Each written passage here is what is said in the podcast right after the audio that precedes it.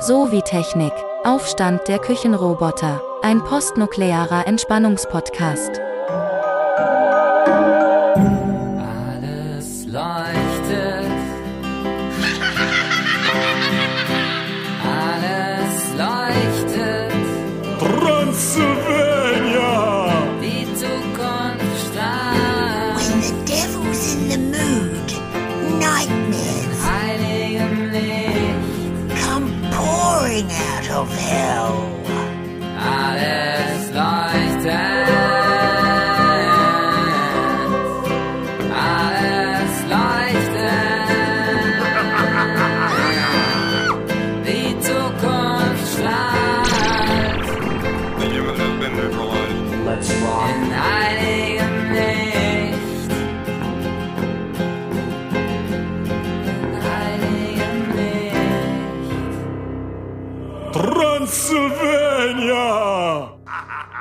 Hallo zurück.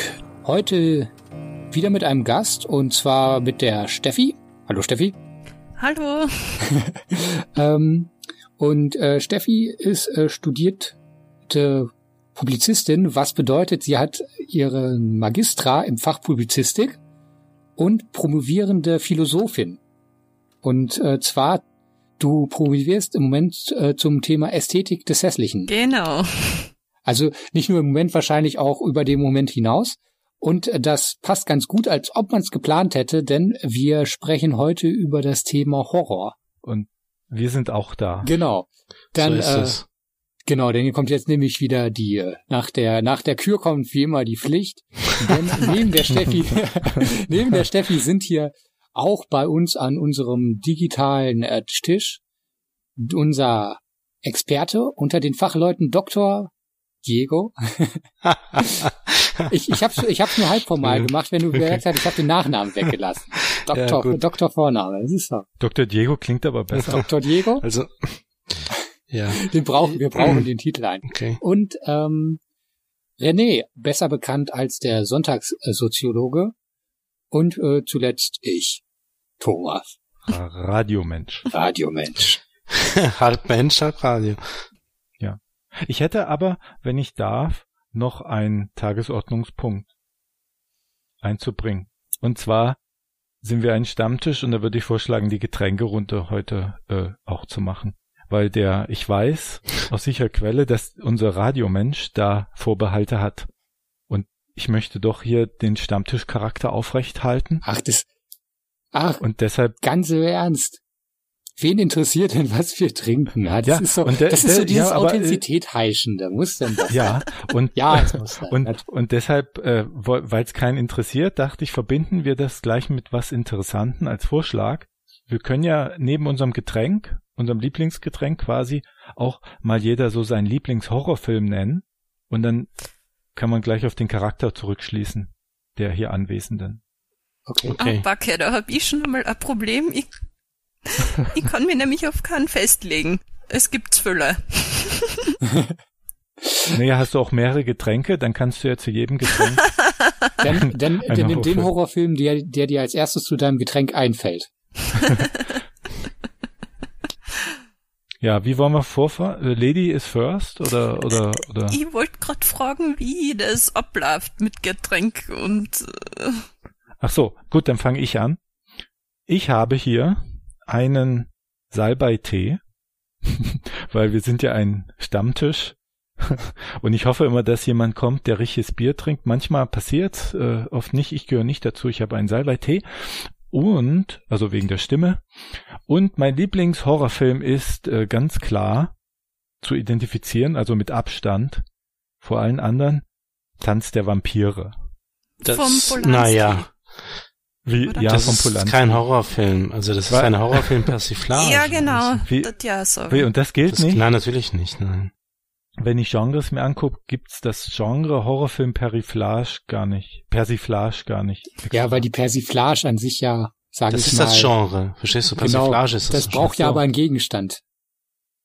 Äh, ja, dann wär's der weiße Hai. Sehr gut. Aber- das ist doch gut. Das ist doch ein Start. ich Hai. ich finde, ich finde, find, äh, Ta- ich finde Tanz der Vampire also so großartig von der Stimmung von der Gruselstimmung. Und als ich den das erste Mal gesehen habe als Kind, habe ich mich total gegruselt. Oh gut, dann, Da wusste okay. ich noch nicht, was eine Persiflage ist. Nee, dann gilt das, dann gilt das, dann gilt das. Ach so, dann gilt das. Würde, würde das ich hat- zumindest sagen, ja. Und er hat mein ganzes äh, Gruselempfinden auch geprägt. Also das ist eigentlich das, wie, wie Gruselfilme für mich auch sein sollen. Dann leite ich einfach weiter zu Steffi. Passt. Also ich hab äh, Mineralwasser und der erste Film, der mir einfällt, weil der für mich einfach irre gruselig ist, Zimmer 1408. Ah ja. Okay. Mhm. Ich, ich, mein, ich meine, diesen Film auch Der ist total klasse. sogar so, gesehen ach zu ja, haben, okay. aber es gibt diverse Filme, die Z Zimmer irgendwas heißen. Deswegen bin ich gerade gar nicht sicher. Aber in dem Zimmer spukt's. Was jetzt auch nicht so besonders ist wahrscheinlich. Ähm, okay, ähm, Diego? Den, den, den von Mhm. Diego, den errate ich, den kenne ich. Ja, den kennt glaub ich. René schon.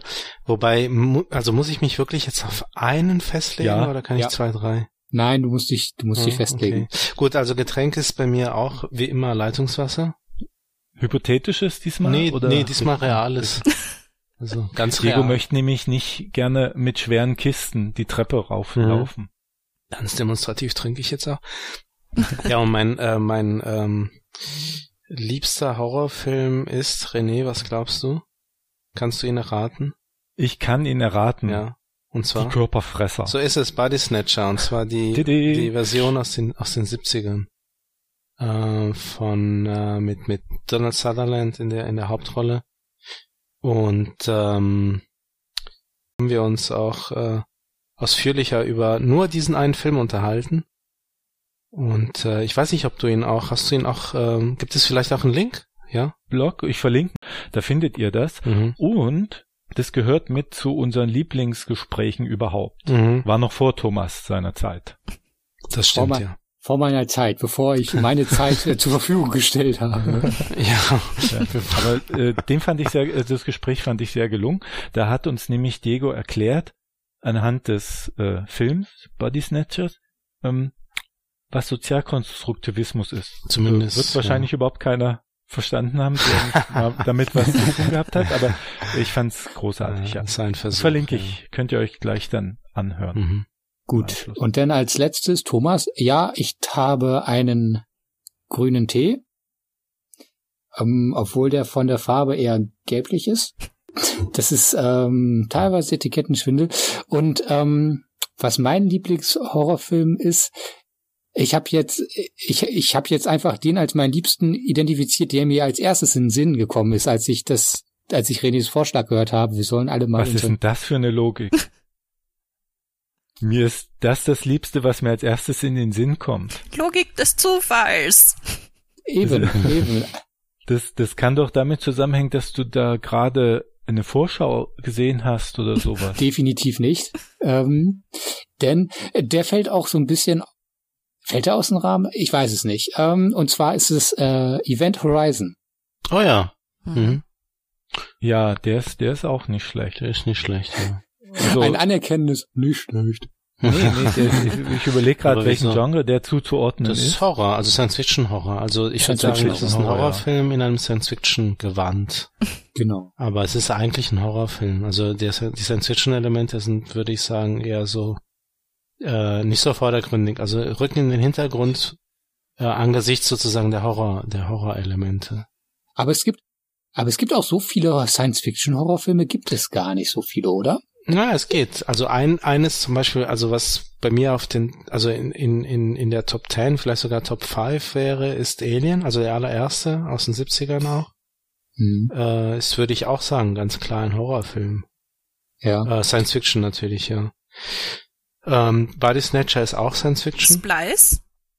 Splice, genau, ist auch. Science also ich glaube, es gibt sogar relativ viele. Ja, bei ne? mir, wisst was mir Hm. vorkommt, dass die Tendenz derzeit schon ziemlich stark ist, dass da Science-Fiction-Elemente rein verpackt werden. In die Horrorfilme. Ah ja. Und wieso ist das so? Was glaubst du?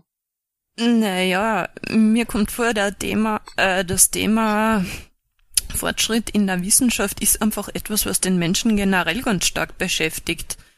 Also allein schon einmal die Frage, was ist jetzt der Fortschritt? Und nachher landet man eben ganz leicht bei der Frage, an der die meisten Filme aufgehängt sein, wie weit soll bzw. kann der Mensch gehen? Mit Mhm. Experimente und so weiter. Das finde das finde ich, ähm, was mir nämlich gerade dazu einfällt, ist ähm, der, äh, also das, dieses, das große Subgenre der Zombie-Filme. Ja? Ähm, wenn ich mich, wenn ich mich richtig erinnere, ähm, damals ja, sage ich mal, in der heutigen Form von äh, Romero eingeführt, der, der, sage ich Genau. mal, der autonomen, der autonomen Zombies. Und Ja. dass aber die Erklärung sich gewandelt hat. Was früher noch, ähm, also während früher irgendwie die Zombies durch übernatürliche Dinge begründet waren, durch Hm. was weiß ich, da die, die Hölle ist zu voll und deswegen kommen die Toten zurück und so weiter und so weiter. Schwarze Magie. Ja. Vom, vom Voodoo-Zauber her. Ja, das, genau, aber das waren ja noch, das war ja noch eine andere Art, das war ja der, die ursprüngliche Zombie-Typ des äh, nicht autonomen Zombies. Ähm, und mittlerweile aber die Tendenz eher dazu ist, ähm, die eine, sage ich mal, ich, ich, ich formuliere das in Anführungszeichen, eine in Anführungszeichen wissenschaftliche Begründung für die Zombies zu geben, nämlich, dass sie durch eine, eine Krankheit verursacht sind. Genau. Und und das das und das was was ich dabei immer was was was ich mir dabei immer aufgefallen ist, die ähm, Erklärung durch äh, der Zombies durch das Übernatürliche finde ich immer noch viel glaubwürdiger. Ja, Also weil weil ich denke mal die Leute ich ich mutmaße jetzt mal ähm, Menschen, die sich mit Medizin und so weiter auskennen, die wissen, dass Krankheiten nicht, äh, also Menschen nicht über den Tod hinaus äh, laufen lassen und willkürlich äh, Fleisch, aber nur von Menschen essen lassen, die nicht diesen äh, Virus tragen. Also ganz viele interne Logiklücken aufweisen, während die Überna der übernatürliche Grund ähm, das alles konsequen- äh, Konsistenz halten kann. Also im Prinzip das Übernatürliche im Gewand der Krankheit, also als übernatürliche Krankheit, eine Krankheit, die wissenschaftlich so nicht möglich ist, wieder zurückkehrt. Ja, was, was ich da Mhm. von der Seite der Ästhetik her einfach auch spannend finde, beim Übernatürlichen, da bleibt ja eigentlich meistens schon ein ziemlicher Haufen an Fragen offen. Also da wird nicht alles so wirklich tausendprozentig beantwortet. Und das, äh, sowas finde ich einfach interessanter, als wie wenn jetzt in, ja, ziemlich viel neue Horrorfilme alles ziemlich am Anfang schon gelüftet und erklärt wird, dass eigentlich keine Spannung mehr da ist. Also, ich würde da erstmal dem Thomas widersprechen. Ich finde die wissenschaftliche Erklärung durchaus da. Also ich kann das vollkommen nachvollziehen alles. Ah. Ähm, vielleicht, weil ich im Biounterricht aufgepasst habe. nein, nein, aber äh, ihr im Ernst, äh, die, du hast ja gesagt, das, es gibt viele Logiklücken in der wissenschaftlichen Begründung, weil die essen da, was, was war der, dein, dein Argument, die essen Gehirne? Die, äh, Und werden nicht satt? Das, das, das Argument, das Argument war im Prinzip, dass eine Krankheit, Hm? also dass eine Krankheit nicht die Möglichkeiten hat, das zu verursachen, was dann da immer als Zombie-Epidemie auftaucht. Ach so, also in, in zum Beispiel 28 Tage, heißt das so? Ja. Da gibt's ja Mhm, in ja. 28 Wochen. Ähm, da sagen die ja, dass das ein Virus ist, der eine absolute Wut herstellt bei den Ja. Leuten. Und ähm, das ist äh, durchaus plausibel. Also wenn man sich mal überlegt, was für für äh, Parasiten es im Tierreich gibt, die andere Parasiten befallen Mhm. und was für verrückte Sachen die Befallenen dann machen, äh, dann wäre es, glaube ich, ein kleiner Schritt zu sagen, ja, und äh, eine andere Spezies wird dadurch irgendwie besonders wütend. Jetzt ist natürlich die Frage, wieso verwesen die dann oder sind die schon tot? Ähm, äh, die sind ja schon tot, werden dann aber irgendwie zum Leben, also zu kriegen zumindest Hunger. Das ist noch äh, eine scheinbare Logiklücke, aber nur eine scheinbare, weil du kannst ja sagen, das ist ein Virus, der bestimmte Gehirnzentren, die mit Essen zu tun haben, aufrecht hält. Aber äh, da findet halt keine Verdauung oder so statt. Darum essen die, essen die, essen die, Mhm. aber äh, müssen es nicht verdauen. Also der, ähm, ich, ich finde bei den übernatürlichen Sachen, ähm, ähm, da gibt's ja nun überhaupt keine Erklärungsmöglichkeiten. Es sei denn, du machst dann gleich die ganze Welt. Ah, da, da widersprich ich jetzt aber. Es ist, es ist eine andere Mhm. Erklärung als wie die wissenschaftliche. Ich darf nicht sagen, dass es da überhaupt keine Erklärung gibt. Es ist ein ganz anderes, ja, um es jetzt salopp zu sagen, Denkmuster. Ist dann im, im Fan- Fantasy-Kontext dann. Ja, naja, vielleicht, vielleicht hat die da eher den Begriff der Einbildungskraft nehmen. Es ist doch, aber es ist doch auch so, dass ähm, auch Ma Magie, also die dann ja als auch als als äh, Begründung für für das Auftauchen von Zombies äh, genommen wird, oft auch die Fun also auch sage ich mal in, in vorwissenschaftlichen Zeiten die Funktion einer Erklärung übernommen hat, denn es war ja nun nicht so, dass Magie ein ein willkürliches Wirken Ja. war, dass das völlig ungesteuert die ganze Zeit irgendwelche Effekte hervorruft, sondern das war ja auch dieses Arkana halt so das geheime, das geheime Wissen halt um die Zusammenhänge zwischen dem, äh, zwischen den, äh, sage ich mal, den übernatürlichen Kräften und der und der natürlichen Welt, die man dann irgendwie kontrolliert, ähm, in die Welt bringen konnte. Ja. Und von daher ist es halt eine andere, es ist, ist sage ich mal, das Bezugssystem ist ein anderes. Die Setzungen sind andere.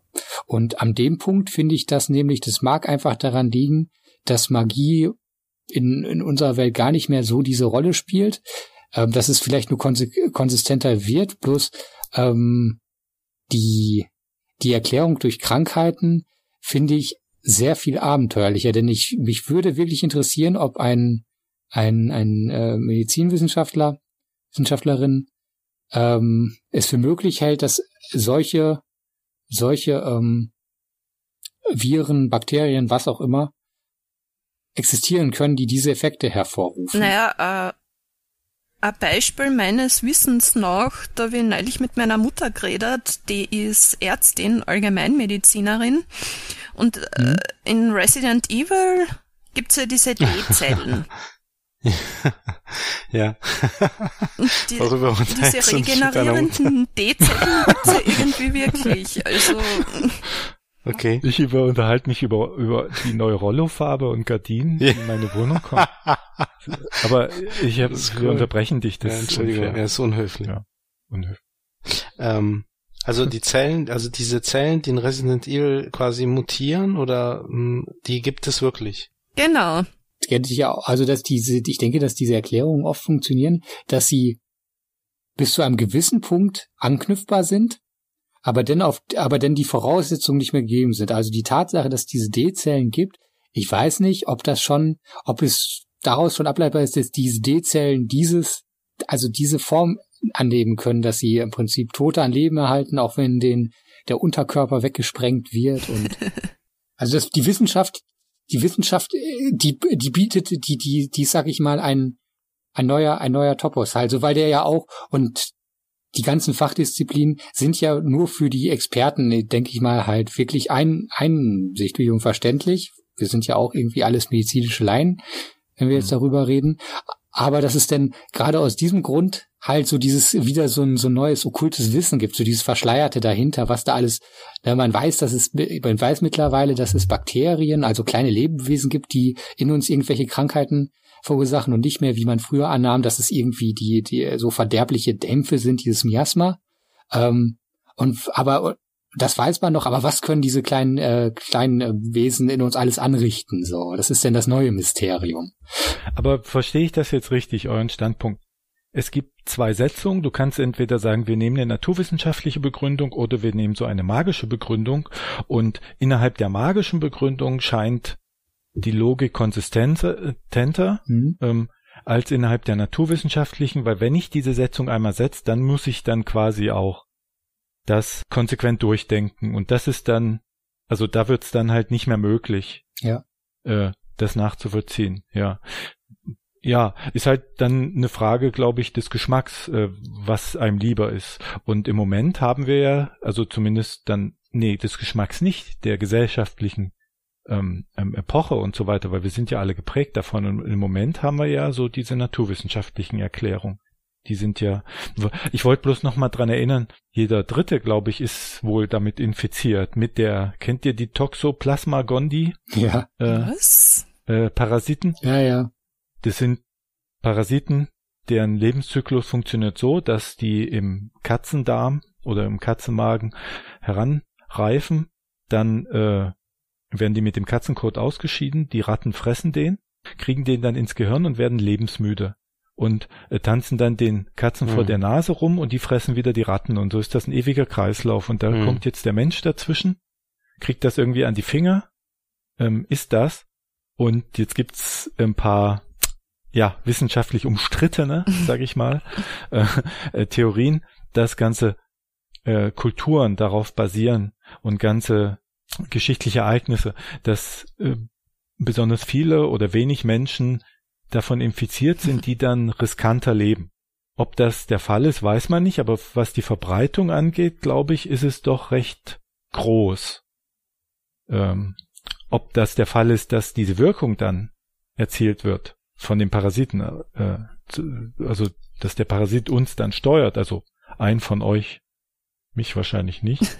Ich, hab mit, ich meide ja Katzen, seitdem ich das weiß. Aber, aber die Verbreitung, glaube ich, äh, da kann man ja gucken, Toxoplasmose Ja, genau. heißt die Krankheit, die man da kriegen kann, die ist jetzt gefährlich für Schwangere vor allem. Ja. Ja, das nur so am Rande. Also wir sind schon Hm. eigentlich, äh, ein Teil von uns ist schon zombie-mäßig fremdgesteuert.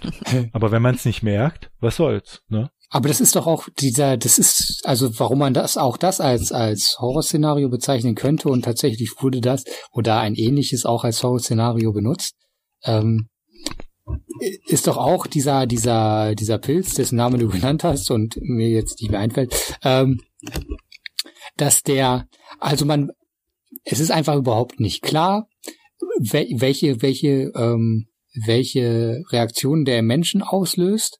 Aber man weiß, bei Ratten macht er irgendwas. Hm, da könnte doch auch bei Menschen und so weiter. Also auch wieder dieses, dieses Ungewisse, dieses, Hm. dass da auch wieder dieses Unheim, also dieses Unheimliche, das, was ja irgendwie immer aus diesem Übernatürlichen, aus diesem, aus diesem unbekannten Bereich kommt.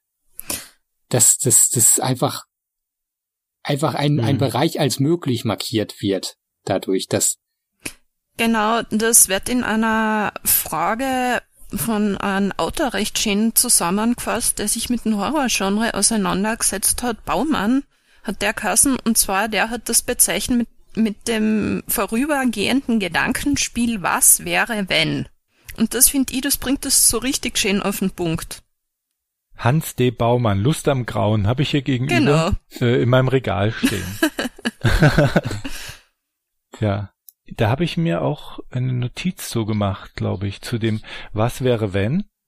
Da hatte ich tatsächlich auch einen Gedanken, dass äh, es Leute gibt, die sich dem auch nicht äh, aussetzen wollen. Horrorfilme werden ja oft kritisiert. Meine Mutter zum Beispiel ist nicht zu bewegen, mal einen sich Mhm. anzugucken.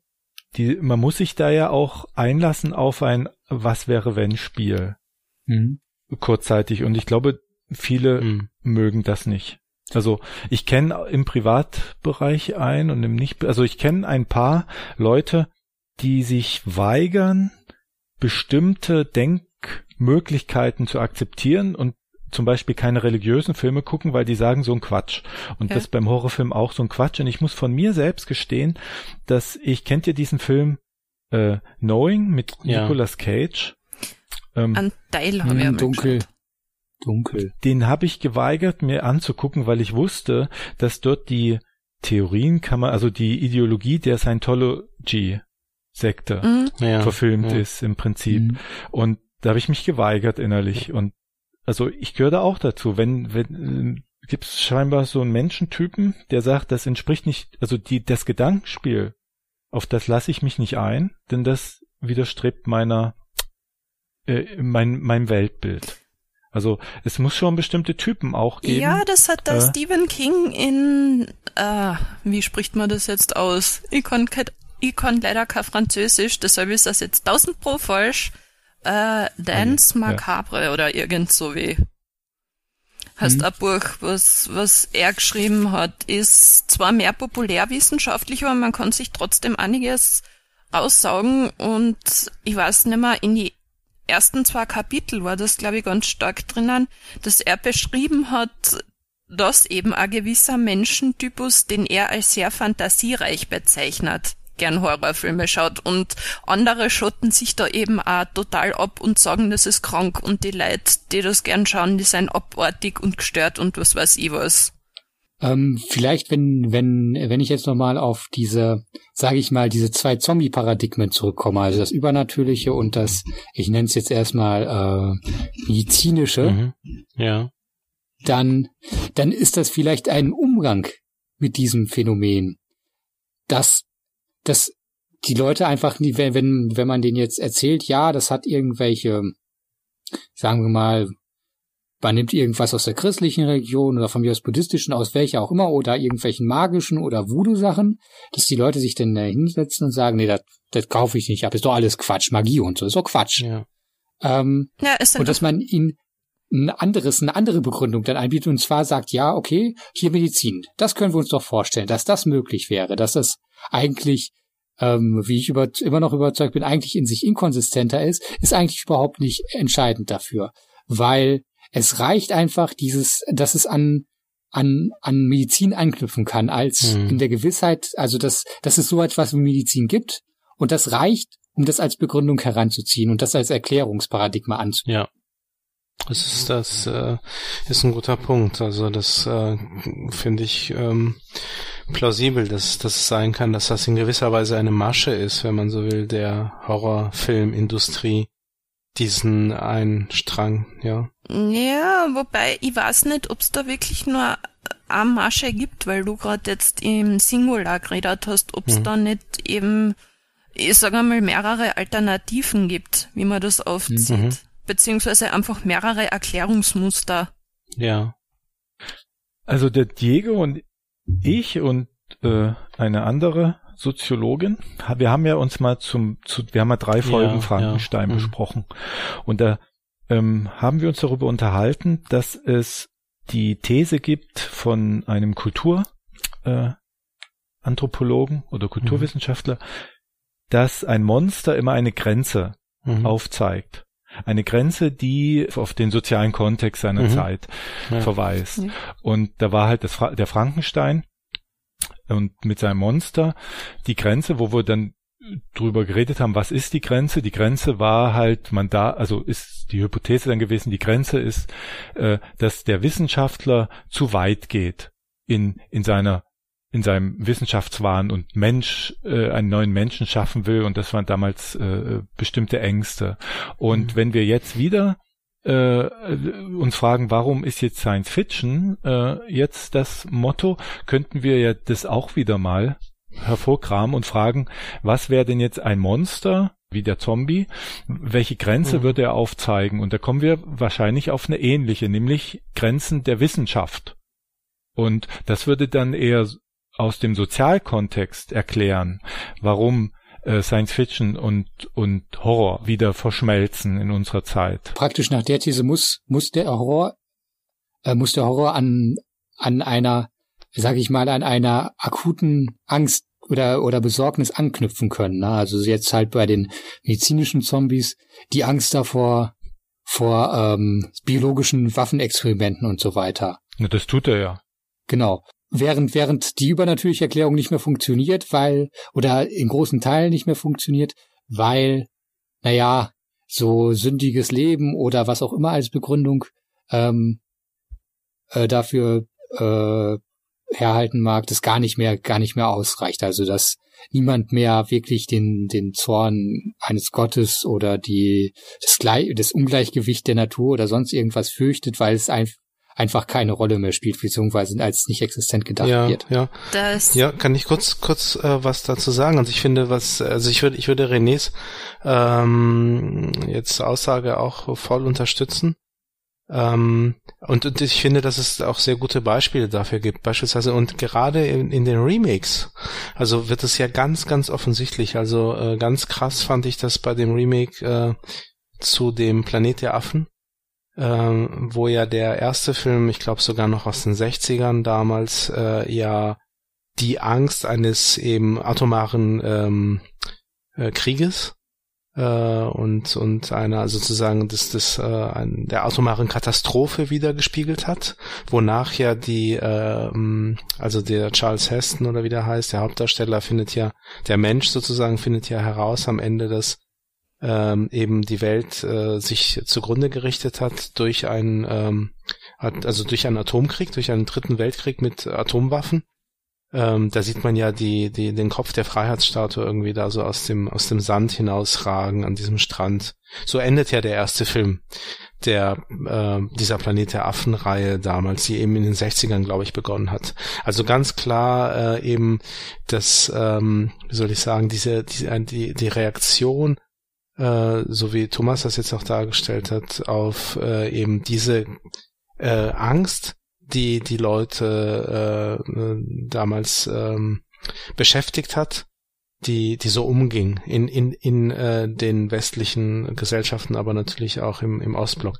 Und im, im Remake mit Mark Wahlberg als als äh, einer der Hauptdarsteller ähm, Nein, Entschuldigung, genau, in dem, in dem Remake, das ist interessant, das ist nochmal was anderes. Ich meine jetzt das äh, Remake mit, äh, das allerletzte von, vor ein paar Jahren mit, ähm, wie heißt der Hauptdarsteller nochmal? James Franco. Genau, richtig, richtig, mit James Franco. Ähm, da äh, wird ja sozusagen die, die Entstehungsgeschichte äh, nacherzählt. Also die, die nennen das ja auch Prevolution oder wie das heißt. Also eine Art Prequel im Grunde. Also wie kam es überhaupt dazu, dass die Affen äh, dann äh, irgendwann so schlau sind, dass sie dann auch die ähm, ähm, ja dann irgendwann dann auch sozusagen die Spezies sind, die äh, auf, sich als Krone der Schöpfung dann auch wahrnehmen, so wie das ja heutzutage der Mensch äh, tut. Äh, und das wird dort eben mit, mit genetischen Experimenten erklärt. Also da will ja, James Franco will ja seinen Vater, der an Demenz erkrankt ist, auch ein, ein äh, sozusagen ein, ein Thema, das äh, ja auch für viel wie soll ich sagen, viele, viele, viele Sorgen in der Gegenwartsgesellschaft äh, äh, äh, verursacht. Also eben die Zunahme an dementiell erkrankten, äh, überwiegend alten Menschen. Ähm, und James Franco will eben seinen Vater äh, heilen oder oder sieht in in dieser in dieser äh, Entwicklung ähm, die, dieser genetischen Manipulation der Affen, ähm, die dazu führt, dass sich die Gehirnzellen sehr schnell verdoppeln und ich weiß nicht was. Du bist jetzt und ansonsten Ja, muss man halt erstmal ja, bin da. weitermachen. Ja, Ah, ja das, das ist, da. das ist das ist das ist der alte Trick. Also wenn wenn ich dann mal ins Reden komme, dann äh, tut René so, als ob er mich nicht hören würde. Und, und, und, und kickt, kickt mich dann aus der, aus, der, aus der Diskussion raus. Aber äh, gut. Ja. Nee, aber weißt du was, ich habe erzählt, äh, dass dir das auch schon an der Uni ja, das ist der, das ist der Ist. Beamer. Das ist der Weil, weil, Beamer. weil da die Ja. Beamer und so, das Dass ist der ja Beamer bekannt, in dass Standby wenn du sehr geht, ja. lange redest, dass Beamer einschlafen. vor, vor laufendem Publikum, paranormale Also gut, ich, ich, ähm, ich gehe einfach mal davon aus, dass äh, das, worauf ich hinaus wollte, ähm, dass, das, dass das angekommen ist, oder? Ist vielleicht ganz gut, dass es unterbrochen wurde, sonst hätten wir hier, ich meine, jetzt wärst du ungefähr fertig gewesen. Wir sind, wir sind noch, wir sind, noch- wir sind noch ein paar andere, noch ein paar andere Beispiele angefangen, aber Also bei mir bist du mitten aus im, im Satz rausgegangen. Ähm, ich weiß jetzt nämlich nicht, wie Ja, du geendet hast. mir- ähm, ja, ich war, ich, ich, ich, ich war, ich war, ich war mehr oder weniger am Ende angekommen. Also äh, mein Punkt war halt der, der äh, ähm, Planet der Affen-Film aus den 60ern spielt eben mit der Angst vor dem Atomkrieg. Und der Planet der Affen aus äh, jetzt äh, vor wenigen Jahren, vor drei, vier, fünf Jahren ungefähr, spielt eben mit der Angst vor den ähm, Entwicklungen, die eben möglich sein könnten auf der Grundlage genetischer ähm, Experimente oder der genetischen Medizin und Manipulation an, an, an Genen. Und das war, das war also sozusagen, was ich da, da, damit, da, was ich damit sagen wollte, ist, dass, äh, dass man darin sehen kann, äh, was äh, René vorhin äh, meinte, dass ähm, Science Fiction und äh, aber eben auch Horrorfilme vermutlich sehr stark eben äh, diese Ängste und äh, reflektieren und zugleich eben auch diese Funktion, die jetzt René sehr stark auf äh, die Figur des Monsters bezogen hat, die man aber vielleicht so allgemein eben auch diesem Medium des Films zuschreiben kann, ähm, äh, innehaben, also die Funktion ausüben, diese Grenzen aufzuzeigen und zugleich in gewisser Weise dann auch äh, die Funktion haben, die Menschen in Sicherheit zu wiegen. Weshalb, äh, weshalb ich auch in irgendeinem anderen äh, Podcast auch die These, die waghalsige These aufgestellt äh, hatte, dass die äh, Filme die ähm, Mythen äh, des, des der Gegenwart darstellen. Also die sozusagen das, die Funktion, die der Mythos in, in der Antike hatte für die Gesellschaft, haben heute ähm, diese ja massenmedial aufbereitete sozusagen Kinofilme. Mhm. Ja. Ich hätte da nämlich noch äh, so eine Studie, um das nochmal zu belegen bisschen. Ähm, da hat sich mal so ein Medienwissenschaftler angeguckt, wie so die Börse verlief und wie die Horrorfilm äh, Charts verliefen Mhm. oder überhaupt die Kinocharts. Und ja gut, da fing er an, das war noch kein Film, aber Edgar Allan Poe hatte seine berühmtesten Werke geschrieben in der Wirtschaftsflaute, 1834 bis 42. Dann kam die Weltwirtschaftskrise 1929 und da kamen die Filme Frankenstein, Dracula und King Kong raus. Dann kam später noch eine äh, Krise. Äh, da kam dann auf einmal Shining, Freitag der 13. Nacht der lebenden Toten. Und dann kamen so, so äh, Wirtschaftswunderzeiten. Und da kam raus Mary Poppins, Peter Pan und Hm. sowas. Und dann 2001 äh, platzt die Dotcom-Blase, ja, äh, und es kommt, ähm, ja, äh, die Terroranschläge gehen los. Und da kommt eine neue Filmwelle, Scary Movie, The Ring Mhm, ja. und sowas. Die These dahinter ist, dass die, die Menschen ähm, bestimmte existenzielle Fragen sich dann in solchen Krisenzeiten stellen und die werden von Horrorfilmen bearbeitet. Die werden nicht von Mary Poppins, äh, vielleicht auch, aber die Fragen sind halt andere, die sich Menschen selber stellen. Und die schreiben, das ist äh, sowohl die Börse als auch Horrorfilme sind ein Spiegel der Gesellschaft. Aber äh, das ist, ja, was heißt denn das Spiegel der Gesellschaft? Ich denke, das ist dann auf die Ängste zurückzuführen, die die Leute dann bearbeitet haben wollen. Ja. Ne? Und nach dem Krieg zum Beispiel, Mhm. also im Krieg, im Zweiten Weltkrieg und nach dem Zweiten Weltkrieg allerdings gab es keine Horrorfilme, äh, keine Horrorfilmwellen. Und da könnte man sich natürlich fragen, ähm, die Wirtschaftskrisen lösen Horrorfilmwellen aus oder gehen gleich einher? Muss ja keine Ursache sein äh, mit den Horror Horrorfilmen. Äh, Aber im Krieg äh, war das Grauen dann so präsent, dass es da wieder nicht von Horrorfilmen ähm, bewältigt werden konnte. Fand ich einen äh, interessanten Punkt. Ich, ich denke vielleicht, dass diese Wirtschaftskrisen, es ist ja im Prinzip diese Wirtschaftskrisen, die ja dann aufgetaucht sind, die stellen ja, die stellen ja ganz viel in Frage. Dann, wenn auf einmal das, das Le also die Lebensführung, wie man sie gewohnt war, nicht mehr möglich wird und dass vielleicht dadurch eine, eine Tür geöffnet ist, ähm, an, an eine sozusagen zur Verunsicherung, an die angeknüpft werden kann. Der Krieg an sich, so grauenvoll er auch ist und ähm, ist wahrscheinlich ver stellt wahrscheinlich nicht so eine so eine krasse Verunsicherung dar, weil er doch, sage ich mal, recht explizit daherkommt. Ne? Ist ein sehr guter Punkt, weil das erinnert mich so an die Definition vom Baumann, auch von dem, was Horror ist. Aber vielleicht kann Steffi uns da ja mehr, mehr Naja, erstmal aufklären, was das eigentlich ist. es, ähm, es gibt äh, eigentlich ziemlich, ziemlich viele, ziemlich breite Ansätze dazu. Eine habt ihr eh schon diskutiert, dass Horror die ja aktuellen Ängste jeglicher Art einfach einmal aufgreift und äh, sozusagen aufzeigt, wie geht Gruseln, so das mit einer pädagogischen Funktion auch noch verknüpft. Ähm, oder äh, eine andere Definition von äh, Carol Noel macht den Ho also macht Horror eigentlich aufs Monster und auf die Reaktion auf das Monster fest. Eben jetzt Ekel, Angst und was da alles für äh, ja sämtliche Affekte halt, die mit dem Monster verknüpft sind.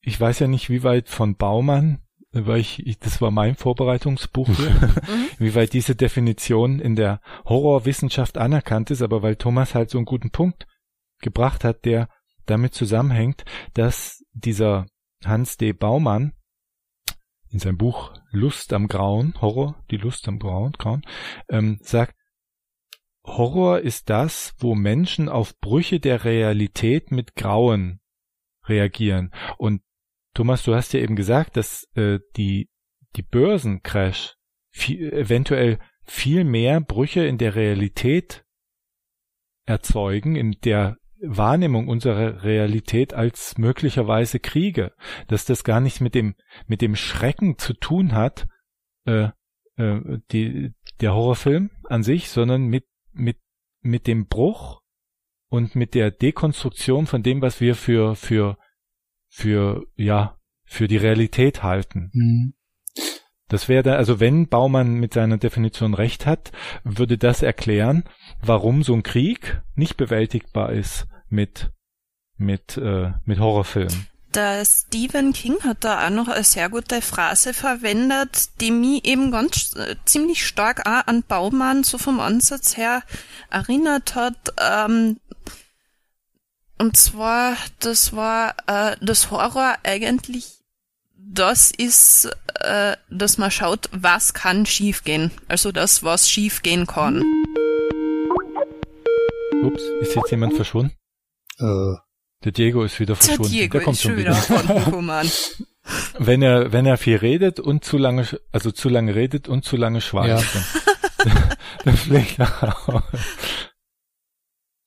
Es würde sicher an so einer Stelle, wenn wir hier eine Zwangspause haben, weil Diego rausgeflogen ist, äh, würde sich für Werbung gut machen. Ja. Denn ich habe hier gelesen, es gibt eine Studie, dass die Markenbindung in Horrorfilmen, wenn die platziert wird in Horrorfilmen, stärker ist als in Komödien zum Beispiel. Das dachte man vorher, wäre das umgedreht, äh, dass positive Gefühle sich besser mit der Marke verbinden, aber es ist wohl so, dass ähm, durch den Stress, der entsteht, die Gruppenbildung prinzipiell bei Menschen stärker vorangetrieben wird und dass die Marke dann auch als Personenersatz gesehen werden kann. Also man kann dann solche Sachen, solche Gefühle, die man auf Personen überträgt, die kann man dann auch auf die Marke übertragen. Und da wäre doch, in, weil wir eine ganz gruselige Sendung heute haben. Ach genau, ähm, ich wollte noch was dazu sagen ähm, zu Monstern, weil ich weiß gar nicht, also es ist eine, eine hoch unwissenschaftliche Definition ich weiß auch überhaupt nicht, wo ich sie her habe, weil, ähm, aber es spielt mir noch so im, im Kopf rum, mh, dass, ähm, dass mal irgendwo gesagt war, dass es zwei äh, mögliche Methoden gibt, ein Monster zu erzeugen. Und zwar, ähm, dass man ein Monster also überdefinieren und unterdefinieren kann. Also sprich, ein, ein Beispiel für ein überdefiniertes Monster ist zum Beispiel Godzilla. Der ist, der ist riesig groß, der kann ähm, Feuer spucken und so weiter und Laser aus seinen Augen schießen, während unterdefinierte Monster gerade dadurch Monster sind, dass man, dass, also dass nichts über sie bekannt ist, dass gar nicht klar ist, was sie können, was sie wollen und so weiter, dass sie eigentlich ein großes Fragezeichen sind. Ja, das ist ja im Horrorgenre hat man ja eben auch noch ganz stark dieses, ja, ich nenn's einmal Motiv des Obskuren, Hm? was man da eben auch mit drinnen hat. Wo, ja, wo man, wo man einfach nicht so genau weiß, nicht so viel sieht und so weiter. Also es ist äh, Gestaltung, Narrationsstruktur und so weiter, da ist das schon auch verdammt stark drinnen veran verankert. Also ich weiß ja nicht, wie es euch geht. Ich finde es immer sehr gruselig, solange bis das Monster dann erscheint. Ja, Ne? Das ist, äh, ich, ich finde es generell problematisch, wenn zu viel zu schnell gezeigt wird. Also da kommt es wirklich auf, ja, auf die Machart an. Ich bin, da bin ich mir, da bin ich mir gar nicht so sicher. Ähm, ich glaube, wenn, wenn man, wenn man so einen überdefinierten Monstertyp nimmt, dass der seinen Horror dann aber auch durch die, durch die konkreten sichtbaren Auswirkungen halt in, erwirbt. Also vielleicht halt so durch irgendwas, was man denn in Sätzen nehmen könnte, dass, ähm, dass denn eben zum Beispiel ähm, Freddy Krüger, äh, der ja sehr explizit in, in diesem äh, Nightmare on, on Elm Street auftritt, Aber dass er der auch sehr explizite Folgen hat, ne, dass, äh, dass er die Leute halt in Stücke reißt, sie äh, in, in Blutfontänen. Okay, Verwandelt. das ist der Hor Horror, aber der Grusel. Also der Grusel ist, glaube ich, nicht zu erreichen durch explizite Szenen, sondern nur durch das in der Schwebe halten. Ja, da hat der Lovecraft ein wunderschönes Zitat, wenn ich das ganz kurz einwerfen dürfte. Ja.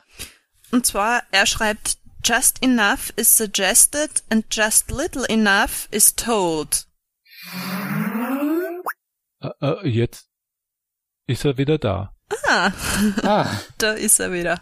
Ja, tut mir leid. Irgendwie ist meine Leitung äh, ziemlich schlecht. Okay, alles klar, gut. Ich bin jetzt wieder, ich bin jetzt wieder drin. Dankeschön. Ähm, Wir haben gerade festgestellt, also wir haben uns gestritten darüber, ob äh, ob es besonders horrormäßig, nee, also eigentlich eigentlich kann ich es gar nicht richtig zusammenfassen, weil wir gar keinen Dissens hatten. ja, es war irgendwie im Prinzip so diese, so kann man schon sagen, zwei Arten von von Horrorerzeugung. Einmal dadurch, dass alles in der Schwebe gehalten wird, alles unbekannt ähm, ist, was ich äh, unterdefiniert nannte, oder dass die Sachen, ähm, das, der, das also der, dieses, das, das Ding, also der Gegenstand des Fürchtens sehr, sehr sichtbar Ja. ist, sehr explizit in Form eines eines Monsters wie Godzilla oder so weiter, das denn aber auch in seinen Auswirkungen, die sehr drastisch sind, immer direkt sichtbar ist. Und äh, das, das nannte ich dann überdefiniert. Ähm, und äh, dazu hatte, hatte Steffi gerade noch ein schönes Zitat von äh, Lovecraft, wenn du das vielleicht nochmal wiederholen magst. Ja, gern. Und zwar, Lovecraft hat da geschrieben, just enough is suggested and just little enough is told. So dass, dass ähm, da weist er eben darauf hin, dass das Horrorgenre, ja, dass man da einfach ein wahnsinniges Gespür eben für das Subtile, für das Obskure braucht. Also deshalb ist ja die Frage, ob das für das Horrorgenre an sich gilt oder nur für das Gruselgenre, wenn man es nochmal unterteilen will, weil der Horror ist ja schon da, wie Thomas auch gesagt hat, wenn so ein explizites Monster jemand zerfleischt oder wenn Freddy Krüger sichtbar da die Herzen rausreißt. Aber der Grusel, der ist, äh, denke ich, nur subtil möglich. Wenn man nicht genau weiß, was jetzt Realität ist und wenn die Realität so langsam Brüche bekommt. Ähm, aber es, also es sind das sind das im Prinzip zwei verschiedene Arten von Horror. Einmal das Grau, wenn man so will, das äh, das das der Grusel und auf der anderen Seite das Entsetzen. Oder oder sind das eigentlich oder sind das eigentlich schon zwei verschiedene Genres? Naja, Stephen King unterscheidet im Zusammenhang mit Horror eigentlich ja so auf die Art wie drei Erzähltechniken. Kann man sagen, das erste bezeichnet er als Terror bzw. Schrecken. Das ist für ihn so ja das edelste Gefühl, was man hervorrufen kann. Und zwar, da geht's um so Spekulationen und das, was sich der Verstand einbildet. Es ist zwar nichts da, aber es könnte ja etwas da sein, ist so das Motto da, das Große. Dann als, als zweites hat er eben ähm, den Begriff Horror. Und beim Horror weist er darauf hin, dass man da eine körperliche Reaktion hat, beziehungsweise braucht weil der Horror zeigt den Menschen etwas, was physisch falsch ist. Also da in dem Zusammenhang eben das Monster. Also das vielleicht, das würde dann auch vielleicht zu dieser Kategorie des Entsetzen passen, wenn ich jetzt auch denke an ähm, an zum Beispiel die Saw-Filmreihe, die ja ähm, durch durch das kreative Umbringen von Menschen so lebt, das dann halt auch immer explizit gezeigt wurde. Ja, das war ja nicht, das war ja nicht subtil oder so. Ja, wobei ich mir nicht sicher bin, ob man das mit dem Stephen King nicht teilweise sogar schon unter Ekel auffassen kann. Das ist die dritte Kategorie bei ihm, das bezeichnet er als Anwidern-Methode und verbindet er nachher auch schon mit dem Würgereflex, also das ist nachher schon was ganz stark physisches. Das ist eben schon dieses wirklich das, was man unter Abstoßen, Abscheu und so weiter versteht. Ich finde das durchaus plausibel, was du da zitiert hast von Stephen King. Dann können wir ja mal, würde mich mal interessieren, was ihr bevorzugt bei Horror, wenn wir das auf diese drei Typen äh, einschränken, nicht einschränken, aber wenn wir diese drei Typen als Folie nehmen, was sind denn dann eure Lieblingshorror? Ähm, ich, ich muss da jetzt noch eine kleine Bemerkung machen. Und zwar der Stephen King ähm, schreibt total oft in sein Buch, dass es eben nicht gut ist, wenn Filme oder Horrorerzählungen sich da jetzt wirklich nur auf ein Narrationsmuster versteifen.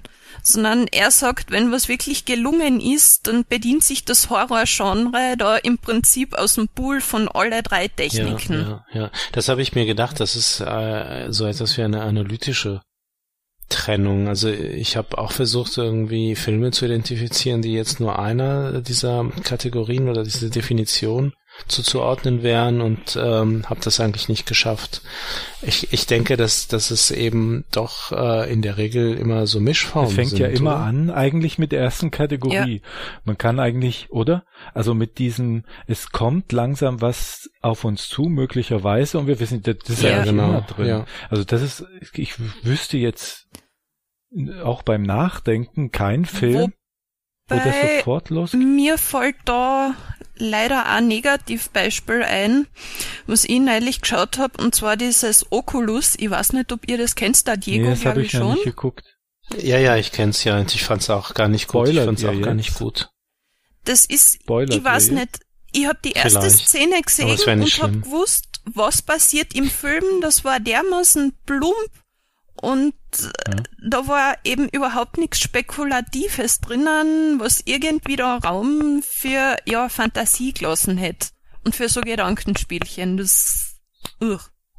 Ja. Ich finde noch, doch, ich habe ein Gegenbeispiel gefunden, wo es nicht drin ist, dieses langsame äh, sich aufbauen eines Grusels, der dann eventuell umschlägt in Horror. Äh, was hast du gesagt, ist die zweite Kategorie? Äh, Also erste Kategorie war Terror bzw. Schrecken. Als zweites hat der Stephen King das nachher als Horror bezeichnet. Und als drittes Hm. noch den Ekel. ich, aber dieser Film 28 Wochen und der fängt gleich an und diese Szene, diese Anfangsszene, habe ich mir tatsächlich bestimmt so 20, 30 Mal angeguckt. Ja. Ich finde die so grandios. Wieso? Ich finde das so toll. ja, wieso? Also. Da muss ich aber sagen, auch von der Ästhetik, weil es gibt ja auch, also das sagt ja auch der Baumann, dass viele, die nicht verstehen, dass Menschen, also Horrorfilme mögen, die verstehen nicht, dass Mhm. da äh, auch eine Sache von Lust an einer gewissen Ästhetik ist, an der Ästhetik des Hässlichen. Ja, Die äh, l- manche Menschen denken, Ästhetik gibt's nur als die Ästhetik des Schönen. genau. Und das ist halt die Ästhetik des Grauens und wie der da, äh, da schlägt ja quasi in der Anfangsszene, geht's gleich los mit einem Zombie-Überfall auf eine Familie. Und das ist dermaßen auch ein, ein, ein, ein Unikum in der Horrorfilmszene äh, sozusagen und in der Horrorfilmgenre, weil es gleich losgeht. Das ist ja nun auch nicht oft der Fall. ja, und, es ist, und die Musik Ja, das dazu stimmt, ja. und die, also die Kameraeinstellung, ich, ich habe das echt so oft, ich könnte mir das jeden Morgen angucken.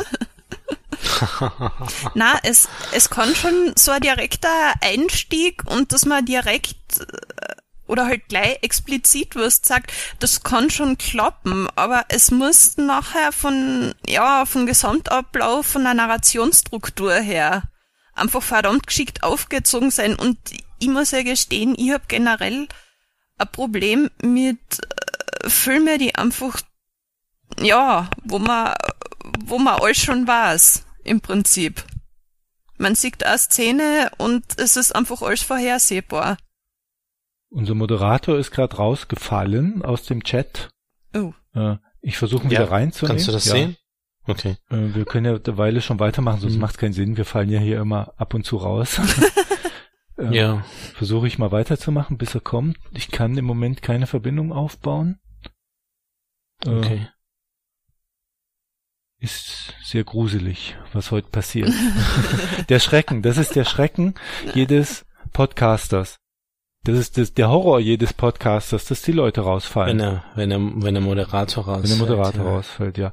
Eine Frage, okay. Ähm, Habe ich, Äh, wir waren gerade dabei, ich war gerade dabei begeistert über diesen Zombie-Film äh, 28 Weeks äh, zu hm, sprechen, dass ich mir die Eingangsszene 20, 30 Mal angeguckt habe. okay. Und dass Horror auch was mit der Ästhetik des Hässlichen zu tun hat und manche Menschen nicht verstehen, dass da auch eine Ästhetik dahinter steht. So, das war es eigentlich, dann bist du rausgefallen. Okay. So, sind wir wieder da.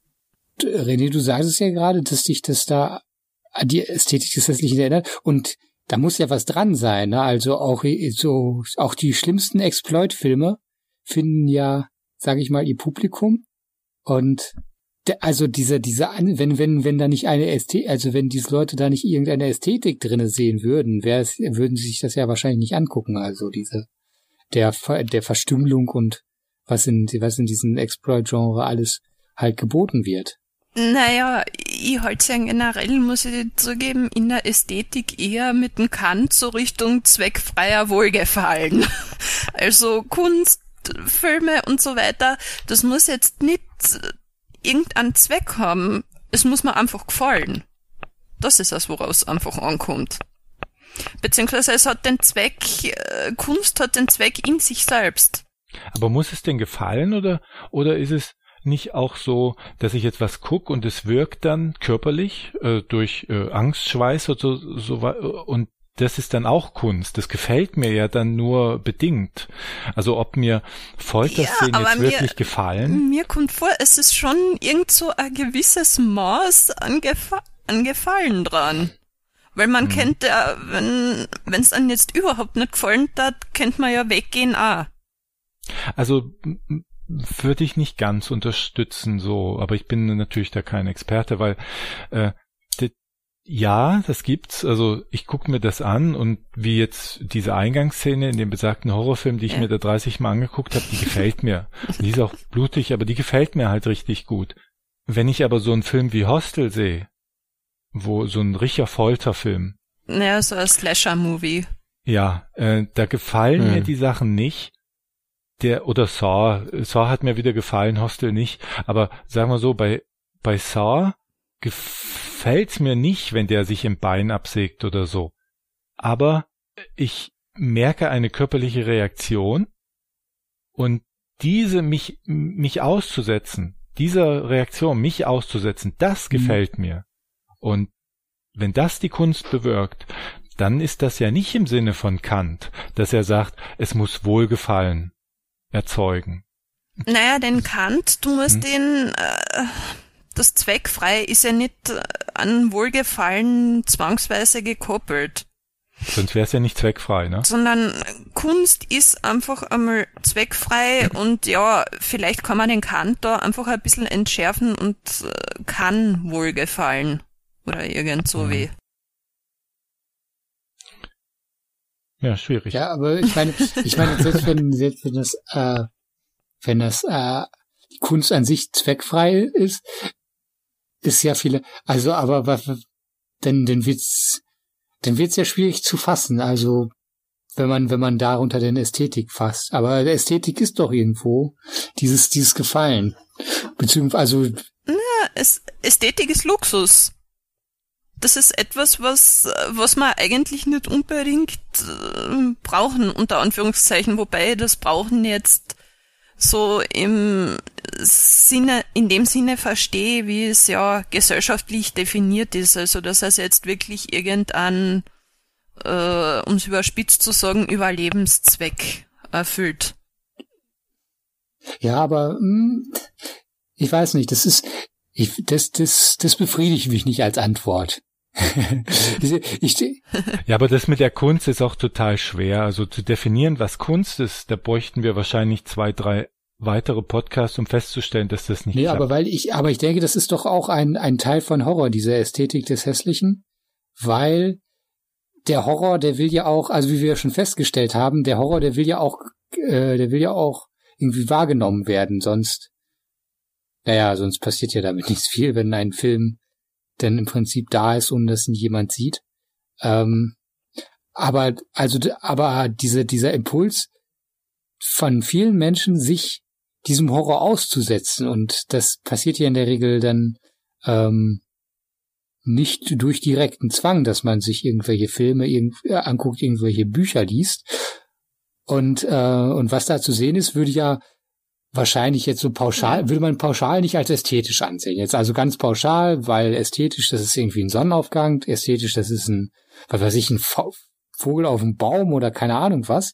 Wobei die, die, die Serie jetzt Hannibal, die ich noch nicht geguckt habe, aber ausschnittsweise Ja. mal gesehen habe, die setzt ja ganz stark auf eine ästhetische, äh, kulinarische Darbietung von menschlichen Speisen. Also die ist ja teilweise so makaber und überspitzt gedraht. Ich hab, glaube ich, drei oder vier Folgen ganz gesehen von der ersten Staffel und ein paar Folgen so geschaut. Also das ist Wahnsinn einfach. Im, im positiven Sinne jetzt aber gemeint.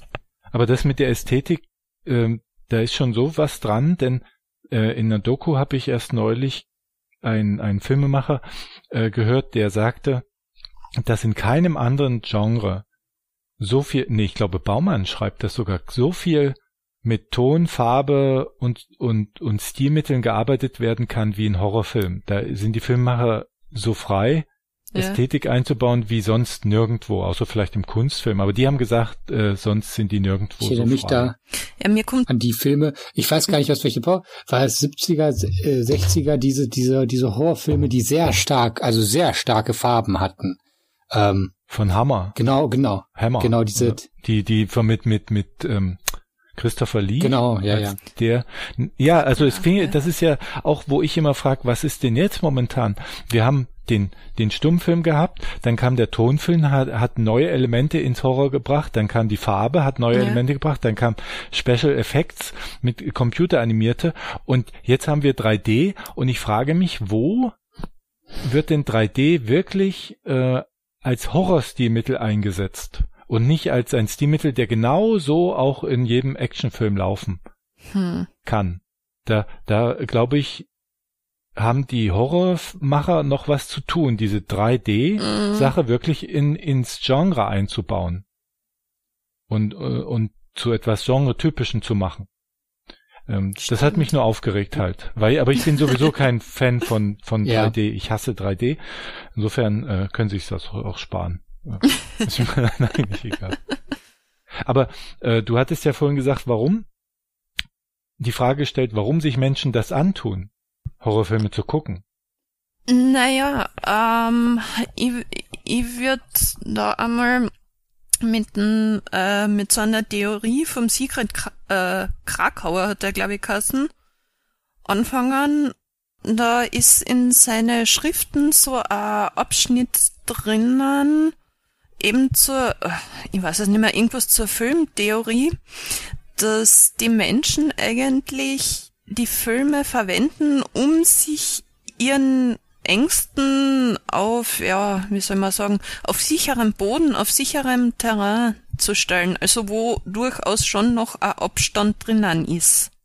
Er hat das, glaube ich, mit dem Begriff der Sicherheit verknüpft gehabt, wenn mir jetzt nicht alles täuscht. Also, dass, dass der Mensch sich einerseits seinen Ängsten stellt, oder halt, dass das eine Möglichkeit ist, sich seinen Ängsten zu stellen, dass der Mensch aber zugleich auch weiß, dass er doch auf relativ sicherem Boden ist. So, so, äh, so unheimlich und grausam auch immer ist, was er da sieht, es ist ja am Ende klar, dass es nur ein Film ist. Im Prinzip der sichere Boden, den die Filme einem ja bereiten, ist ja, egal wie grausam und wie verstörend auch immer das ist, was man da sieht. Es ist klar mit dem, mit dem Abspann, dass es nur ein Film ist, nur ein Film war, dass es nur eine Geschichte war und eigentlich auch gar nicht echt. Also im Prinzip ist das ja die Sicherheit, die einem der Film dann bietet. Genau, genau. Es gibt ja dazu ja auch eine, ähm, ja, schon fast soziologische Ansicht, dass Horrorfilme so eine Art, zumindest bei Jugendlichen, so eine Art Initiationsritual sind. Also du hast ja dieses vom Jugendlichen zum Erwachsenen oder vom Kind zum Mhm, Erwachsenenwerden mhm. in ähm, urvölkischen Gesellschaften so als Ritual. Das haben wir ja halbwegs abgeschafft. Und die, äh, Baumann schreibt dann in seinem Buch, dass die Jugendlichen sich die Themen suchen und die finden, die Erwachsene aus der Jugendlichkeit raushalten wollen. Und das sind äh, Sexualität und Gewalt vornehmlich. Und die fragen sich dann in der Gruppe, wer kann diese Filme aushalten? Und machen in dem Horrorfilm eine Gruppenerfahrung, jetzt quasi erwachsen zu sein. Und das ist eine Initiation. Mhm. Und das wäre auch eine Funktion, die Horrorfilme bieten können. Es ist ja im Prinzip durch diese, durch diese FSK Richtlinien reguliert, diese Altersfreigaben. Was, äh, was übrigens nur als, nur am Rande, ähm, das ist ja ähm, auch zur, äh, zur sexuellen Tätigkeit von Jugendlichen Gesetze gibt. Aber Pornos erst ab 18 sind, was dann ja wohl bedeutet, dass man unter 18 nur Sex im Dunkeln haben darf. Aber da sind Horrorfilme ja angeblich total moralkonservativ. Weil es sterben ja immer die, die Sex, also zuerst werden immer die In geslasht, Slasher-Movies Ja. vor allem. die sich äh, ab ausschweifend verhalten in Mhm. der Hinsicht. Da werden die Jugendlichen auf Linie getrimmt, auf amerikanische Prüderie. Ja, und wenn's da auch diesen Charakter vom Final Girl anschaust, das ist ja eigentlich auch sehr, ja, ähm, Das ist die, die am Ende überlebt, oder? genau, Ja. die, die die Geschichte erzählt. Ah ja. Die ist ja auch mehr so äh, der Bücherwurm, der Nerd, ähm, kommt aber nachher schon durchaus drauf, dass sie auch äh, ja, nützliche Fähigkeiten hat, mit Technik teilweise gut umgehen kann, aber ist eben auch ganz stark durch sexuelle Inaktivität gekennzeichnet. Könnte man vielleicht sagen, dass diese Figur im Prinzip tugendhaft ist? Ja, Also im Sinne von von von, ähm, ja die neuen Tugenden fleißig und enthaltsam. Protestantisch. ja, ja. Im Prinzip ist das die protestantische Ethik verwirklicht im, äh, durch das Final Girl im Horrorfilm.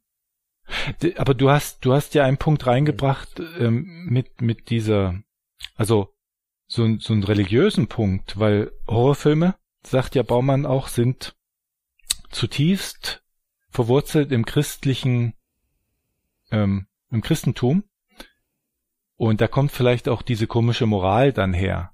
Denn äh, er schreibt, dass also dieser blutige Jesus am Kreuz und dieser Mix aus Tod, Gewalt und Nacktheit auch in der Darstellung von von mittelalterlichen ähm, ähm, Christenszenen, ja, und dieses Böse als äußerliche Macht, die von außen kommt und nicht Teil von uns ist, also der Teufel, ja. das sind Sachen, die in der Bibel schon verankert sind. Und er sagt, würde man die Bibel äh, heute von Lovecraft oder, oder King, Stephen King schreiben lassen, ja.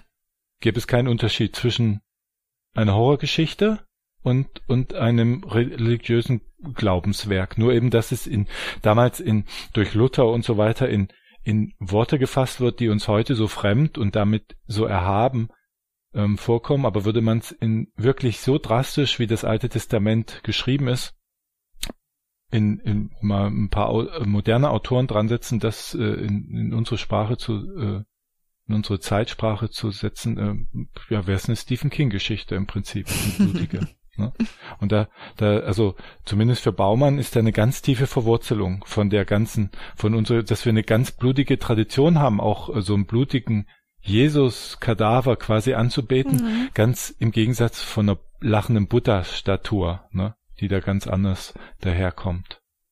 Aber ich will doch auf den Punkt, warum wir überhaupt Grusel- und Horrorfilme gucken. Das, das nämlich recherchiert. Ja. Ah ja. Na dann. Ach so, du hast eine definitive Antwort Ja. darauf, eine letzt, eine Ja. praktisch letztgültige. Dann hau raus. Also, okay. Also du hattest ja mit Krakauer diese, diese Distanztheorie quasi, dass wir uns, dass wir Gefühle aussetzen wollen. Und äh, aber in der Sicherheit, äh, der Sicherheit, ne? So, also die erste letztgültige Antwort wäre, äh, es gibt so diese aus der Psychoanalyse, die Angstlust, die Angstlust, die daher rührt, dass ähm, wir als Kind die Situation hatten, dass die Mutter weggeht. Wir Angst bekamen, die Mutter aber wieder zurückkam und wir dadurch ein Wohlgefühl bekamen und dadurch Angst und Wohlgefühl so vermischt sind und deshalb wir so eine Angstlust Mhm. äh, entwickeln.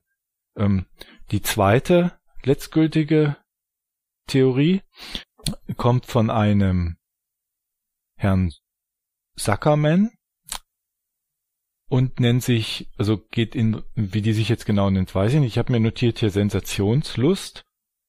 Und äh, die Theorie geht davon aus, dass jeder so ein optimales Erregungslevel hat, biologisch, und der eine braucht mehr Stimulation und der andere weniger. Und wenn du nicht ausgelastet bist an Stimulation, dann suchst du die, die dir. Aber halt, äh, das kann auf alles äh, sich beziehen. Das kann Bungee Jumping sein, ja, Mhm. das kann Literatur sein und das können auch Horrorfilme sein. Und die letzte, letztgültige Antwort ist eine evolutionäre, die sagt, dass wir als Urmenschen so um das Lagerfeuer saßen, wie wir heute quasi hier um den Podcast herumsitzen und uns Horrorgeschichten erzählten, die also Geschichten prinzipiell erzählten, die über Gefahren informierten. Und für Gefahrengeschichten waren wir halt sehr, sehr äh, aufnahmefähig, weil die, die Gefahrengeschichten ignorierten, äh, die gibt's dann nicht mehr. Die haben das ja ignoriert und deshalb äh, wurden die gefressen. Und wir lernen auch in diesen Geschichten damit umzugehen, mit Gefahren. Und das ist so ein evolutionärer, quasi ein evolutionäres Erbe, dass wir uns äh, mit Horrorfilmen anfreunden können, heutzutage auch noch. So, das waren die von mir recherchierten endgültigen Antworten, warum wir Was, das mögen. was mir noch einfällt, was, was meines Wissens nach auch aus der Psychoanalyse kommt, dass man Horrorfilme so als, ja, na, nicht wirklich als Spiegel, aber als Möglichkeit, um Aggressionen, Triebe und so weiter auszuleben. Verwendet also so quasi als, ja, Ventil, um Druck abzulassen. Mhm. Also die, Mhm. das habe ich auch von dem Macher gehört von Hostel. Habt ihr die Filme geguckt? Wisst ihr, was das ist? Nein. Nein. Also da- also nicht wirklich. Das sind diese.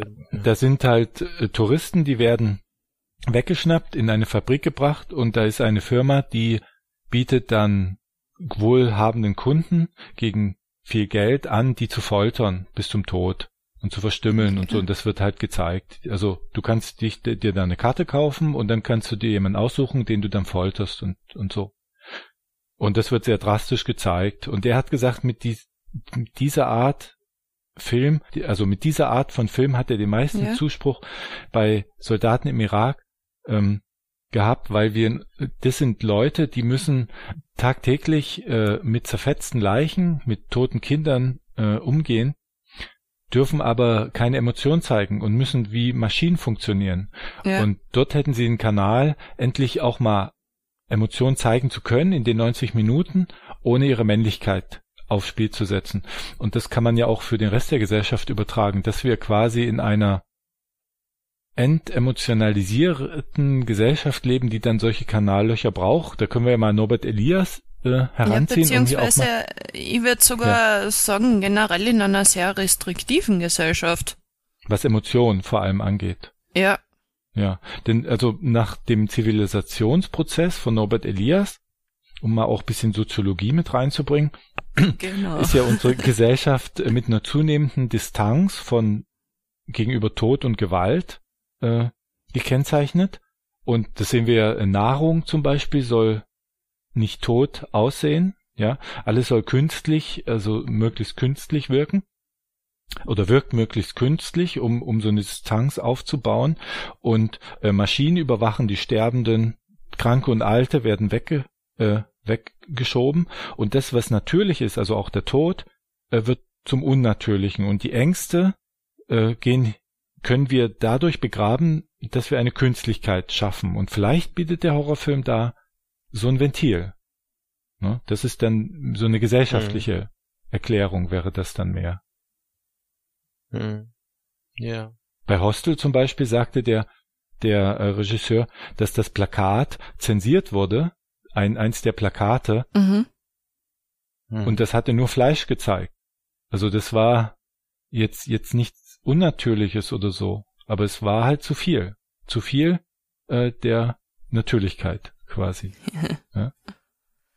Ja, das, das ist ja generell auch so ein Problem im Horrorgenre oder halt äh, ja häufig diskutierte Frage, was kann man sagen, wie viel kann man sagen. Da kann ich euch ja mal ähm, was fragen, Ja? ja. ob ihr meiner These folgen würdet. Mich, also es gibt ja Filme, die erschrecken einfach nur, wie Hostel zum Beispiel. Ja. Und es gibt Filme, die haben noch so eine Art Rätsel, wie Saw. Saw ist ja eigentlich ein Krimi-Rätsel, ein sehr drastisches. Und Mhm. ich habe für mich Mhm. festgestellt, dass diese Krimi-Rätsel nicht so tief in den Schrecken gehen, emotional, mich nicht so tief erschrecken wie Filme, wo jetzt kein Lösungsrätsel mit drin ist.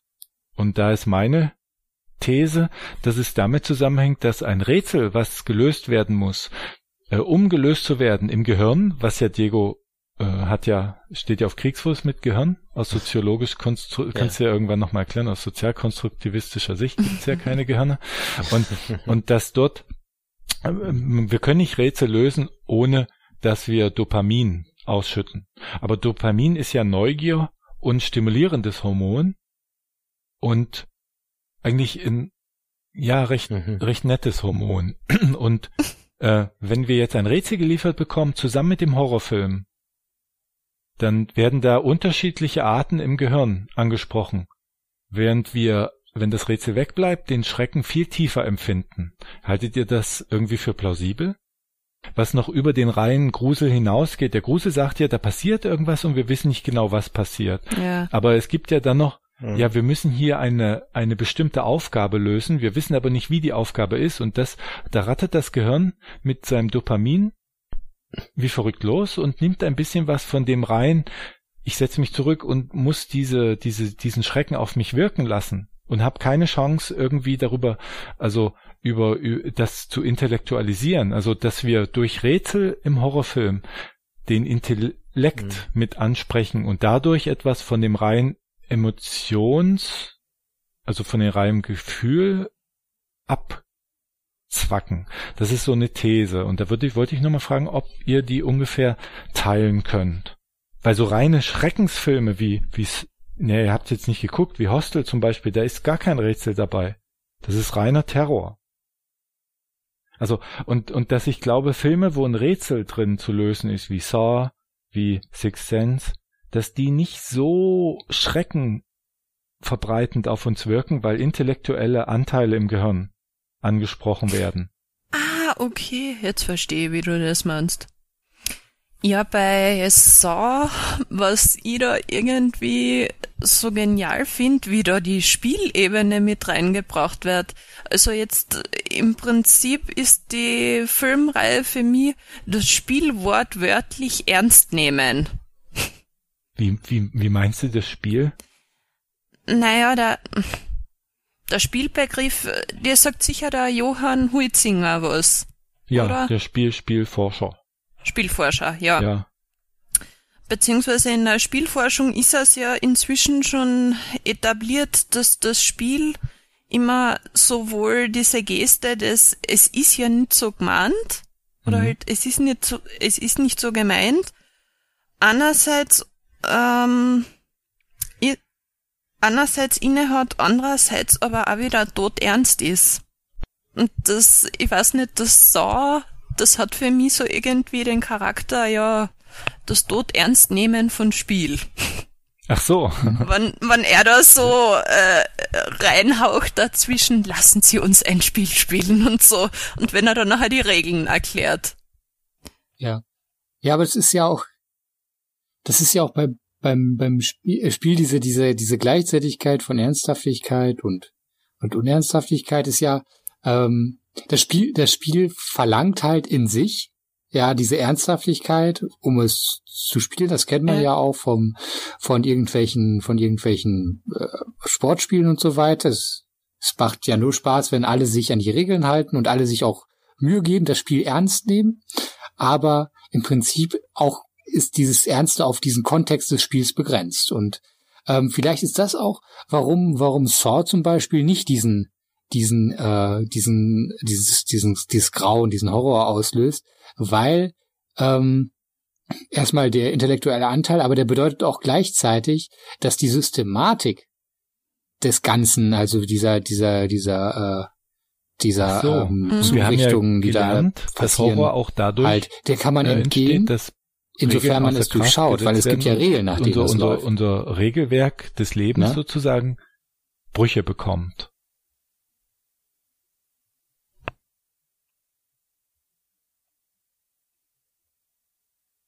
Hm. Ja. wenn du, wenn du Hostage dagegen hältst, den ich nicht gesehen habe, aber du, du sagtest ja, dass da irgendwelche Touristen entführt werden. Im Prinzip, gut, man kann dem vielleicht entgehen, wenn man einfach nicht mehr in Urlaub fliegt, ne? aber, aber im Prinzip, diese, das ist denn ja, also sobald man denn irgendwo als Tourist auftaucht, das bedeutet, sich außerhalb seiner sozialen Netze befindet, denen auffallen kann, dass man Hm. verschwunden ist und so weiter, ist man dann, also das spielt halt mit dieser Unsicherheit, die Fremde sowieso auslöst und, und baut darauf auf. So, und geht, und es gibt keinen Grund. Wenn du dieser Fremde bist, gibt es keinen Grund, warum du jetzt gerade da bist. Äh, Es gibt keine Regel, an die du dich halten kannst, um dem, dem zu entgehen, weil es eigentlich keinen Sinn ergibt.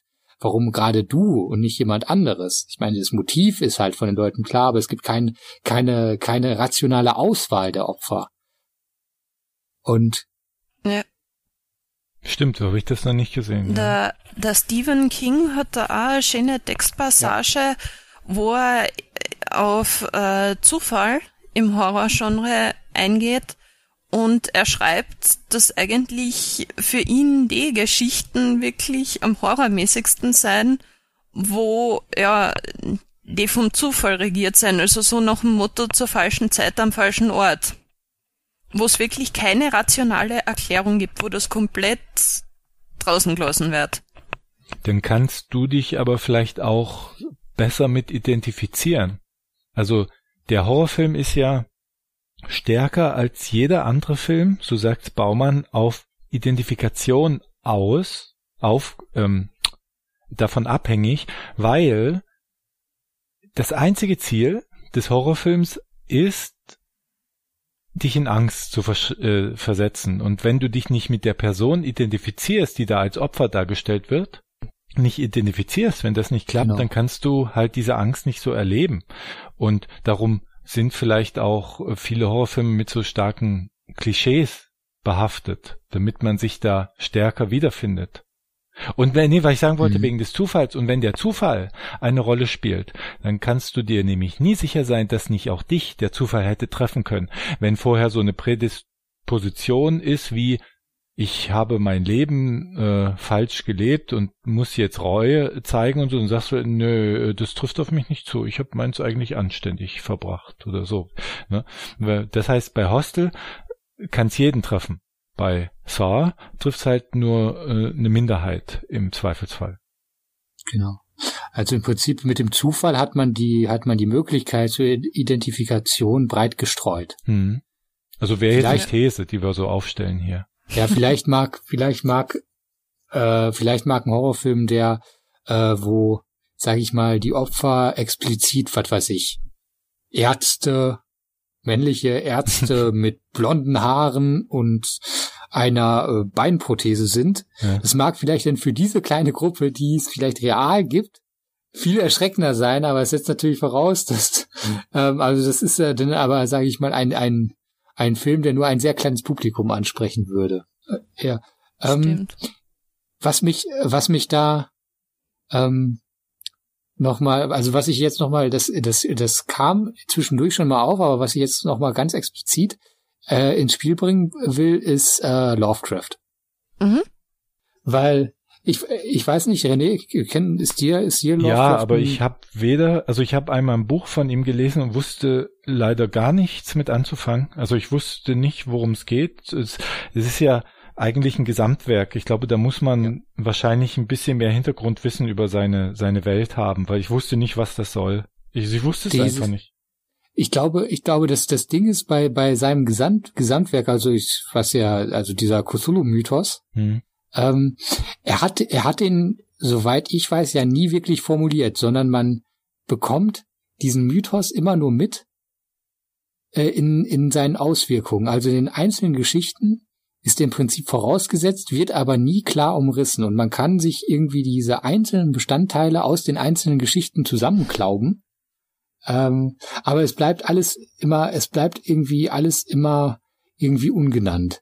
Und ähm, Lovecraft, wenn ich das, äh, wenn ich das jetzt äh, richtig wiedergebe, spielt oft mit äh, solchen Sachen, die ja auch ähm, letztendlich nur in, in, in Buchform äh, möglich sind, nämlich mit ähm, Sachen, die nicht vorstellbar sind. Ich erinnere mich da irgendwie, wenn, wenn die, äh, die versunkene Stadt, boah, wie wird die, wie hieß die nochmal, Rüel, Rüel oder irgendwie sowas?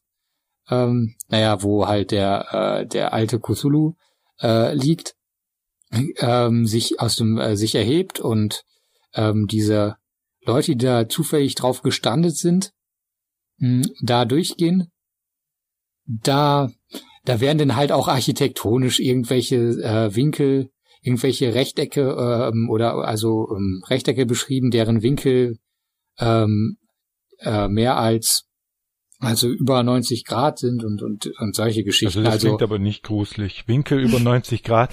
Im Matheunterricht hätte ich vielleicht gruselig Ja, ja. gefunden, sowas zu berechnen. das, äh, ge- genau, so als Einzelelement ist das auch Oh. überhaupt nicht gruselig, aber er, auch, auch, auch als Doppel- und Dreifachelement sind Winkel über 90 Grad nicht gruselig.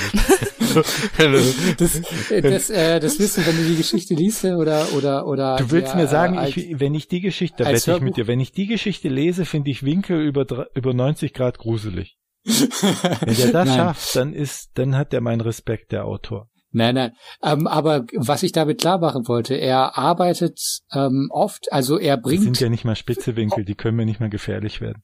zum Glück, zum er Glück. bringt oft Dinge Zum ins Glück, Spiel, dass ich die, wieder reingekommen bin. die nicht vorstellbar sind. Das ist Ja. großartig. Er bringt Aber oft die Winkel Dinge- über 90 Grad sind doch nicht, nicht unvorstellbar. Ihr seid jetzt wirklich. Nein, es ist äh, doch, das ist und also ähm, ich weiß gar nicht, ähm, wie ist das? Ein Rechteck, die die Summe der der Winkel eines Rechtecks ergeben. Ach, du immer- meinst äh, diese Berechnung, also ein reiner Winkel über 90 Grad, das habe ich durchaus schon mal gesehen.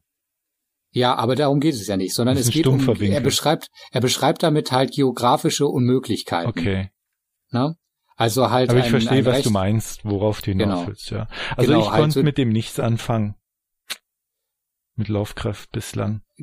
Genau, aber er, er diese diese ganzen Sachen basieren halt darauf, dass er oft er versucht unvorstellbares ähm, darzustellen und also diese diese diese Dinge, die er beschreibt, sich ohnehin der Vorstellung entziehen. Ähm, witzigerweise benutzt er dann auch, auf Begr auch Begriffe wie unvorstellbar und so weiter, Aber, um die Dinge äh, zu beschreiben. Kennt jemand außer, außer dir hier ist noch ein Love, Lovecraftianer in der Runde? Nein, nein, also ich habe Okay. mir ging es glaube ich so wie dir René. Ich habe da mal reingeguckt, aber für wirklich nur also maximal eine Seite oder zwei geschafft und dann habe ich das sofort wieder rauskatapultiert. Ich wusste, ich konnte damit wirklich, aber wahrscheinlich Ja, ging ist mir das genauso, das Ziel ja. gewesen. Ich konnte nichts mit anfangen. Hm. Und vielleicht lag es daran, dass er sagt, hier äh, ist ein unvorstellbarer Winkel mit minus 33 Grad. Winkel von über 90 Grad. Ein rechter. Aber es ist ein rechter Winkel. Jetzt zieht euch doch nicht mal diesen scheiß das aus. einem die Schuhe aus, weißt du sowas. Also ich meine, das, So. Ja, aber äh, das, da, da muss schon viel intellektuelle Leistung sein, um sich zu gruseln. Das ist nämlich noch ein Punkt, wenn ich dich jetzt unterbreche, egal, äh, ich habe mir das noch äh, nämlich hier markiert. Der Baumann sagt, äh, nee, Moment, ich will dich gar nicht unterbrechen, erzähl weiter. Ja. Thomas. Äh, ich hab, ich war schon beendet. Ach so, also, also unvorstellbar war das jetzt. ich hätte mir das nicht vorstellen können, dass du das jetzt schon wiedergegeben. beendet hattest. Er hatte, Ähm, Lovecraft Nur mal ganz jetzt, kurz, ich empfehle allen Leuten, äh, sich nicht auf meine Beschreibung von Lovecraft zu verlassen, also sondern Lovecraft würde jetzt schreiben, würde die Szene einfach, jetzt so einfach komplett igno zu ignorieren, was ich zu Lovecraft gesagt habe und reinzulesen oder es sein zu lassen, Es war aufgrund einer unvorstellbar. eigenen Intuition und Aber nicht er hatte den Satz meiner, meiner dilettantischen Zusammenfassung. ähm, also Baumann sagt zum Beispiel, es gibt Leute, nee, das sage ich, dass es Leute gibt, Baumann formuliert äh, freundlicher, es geht um die Kritik, äh, dass ja oft gesagt wird, Horrorfilme machen bösartig und so. Erstmal ist es insofern vielleicht Quatsch, weil äh, die Opferperspektive die des Protagonisten ist. Es ist ja bei Hostel zum Beispiel keiner, der da hingeht, also kein, kein, der Film schreibt nicht einen dieser Kunden, wie er sein Opfer foltert, sondern das Folteropfer. Das heißt, das wäre eher was für Masochisten als für Sadisten. Jedenfalls schreibt er, eine Kritik ist halt die, dass das irgendwie dumpf ist äh, und, und äh, die Gewalttätigkeit äh, dazu, also animiert zur Gewalttätigkeit und äh, er hält ein bisschen dagegen, dass er sagt, der Intellekt ist eigentlich eine wichtige Voraussetzung für den Horrorgenuss, weil es wohl so ist, Studien nennt er dazu jetzt nicht, also ich habe da noch keine gefunden bei ihm, dass die Realität auf Fiction zu beziehen mehr intellektuelle Leistung braucht, als Realität von Fiction zu trennen. Äh, das heißt, die Trennung erfolgt äh, auch fürs dumpfe Gehirn quasi automatisch. Da sagt mhm. er so, ja, das ist doch alles Quatsch äh, und fertig. Ja, aber der Intellekt kann dann doch ein Muster herstellen und sagen, ja, vielleicht, also tun wir mal so, als wenn's ja. doch so wäre und dann ja. äh, grusel ich mich mal. Und äh, wie er darauf kommt, durch eine, wo er auch keine Studie nennt, also keine Quelle, aber er sagt, es wäre wohl so, dass die höhere Bildungsschicht sich eher von erotischen Bildern stimulieren lässt als die Unterschicht. Mhm. Und das, äh, das, ähm, das ich dazu dazu weiß ich nicht. Ich, ähm, es gibt aber es gibt aber Studien aus den USA, äh, wo wonach tatsächlich ähm, zumindestens was also die, die, die Printprodukte, die erotischen Printprodukte angeht, ähm, das äh, hauptsächlich äh, von Personen aus der oberen ähm, genau, aber aber das macht vielleicht auch aus, äh, sage ich mal, wenn man wenn, wenn man dieses diesen Gedanken konstruktivistisch reformulieren will, setzt im Prinzip der Horror voraus, dass man, dass, äh, dass es einem zum Teil möglich ist, die Konstruktion der äh, der Realität so weit zu durchschauen, und ähm, damit dann halt auch immer ihre, also ihre, ihre, ihre, ihre Kontingenz, ihre Veränderbarkeit zu erkennen und dann halt diese und in andere Möglichkeiten in die Konstruktion rein zu projizieren. Ähm, wenn es halt, ne, wenn man wieder vor am Anfang bei den äh, bei den übernatürlichen Zombies ist, wo man sagt, ja, übernatürlich gibt's halt nicht so, aber wenn man akzeptiert, dass ähm, dass aus konstruktivistischer Sicht auch ähm, wissenschaftliche Erklärungen halt eine Form der Beobachtung sind, aber auch andere Beobachtungen möglich wären, dass man denn dann auch durchaus äh, seinen Grusel an übernatürlichen Zombies haben kann.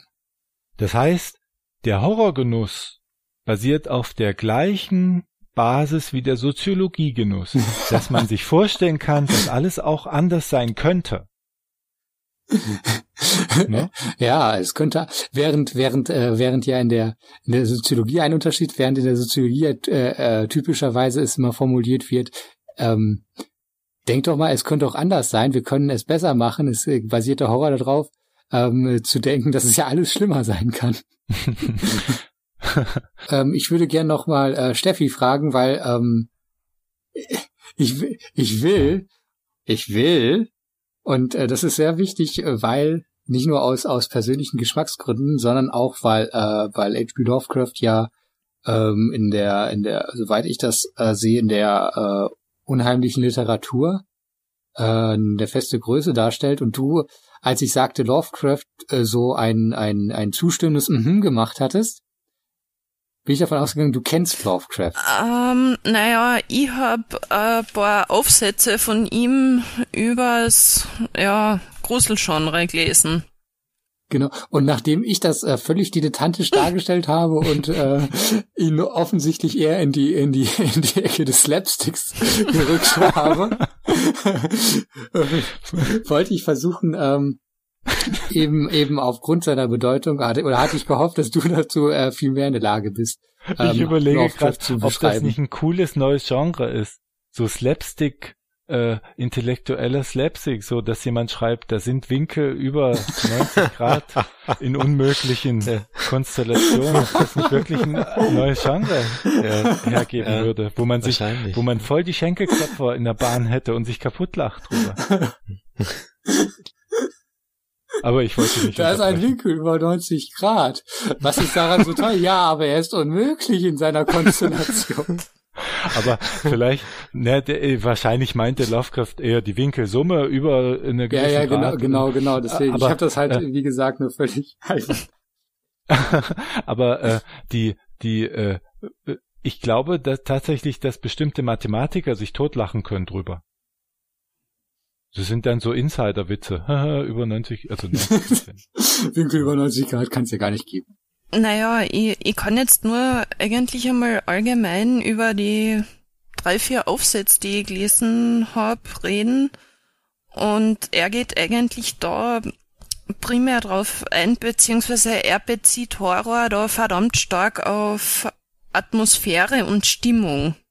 Beziehungsweise, wenn ich, na, ich weiß nicht, mir springt jetzt irgendwie ein Satz ins Auge, beziehungsweise der ist mir auch beim Lesen ins Auge gesprungen.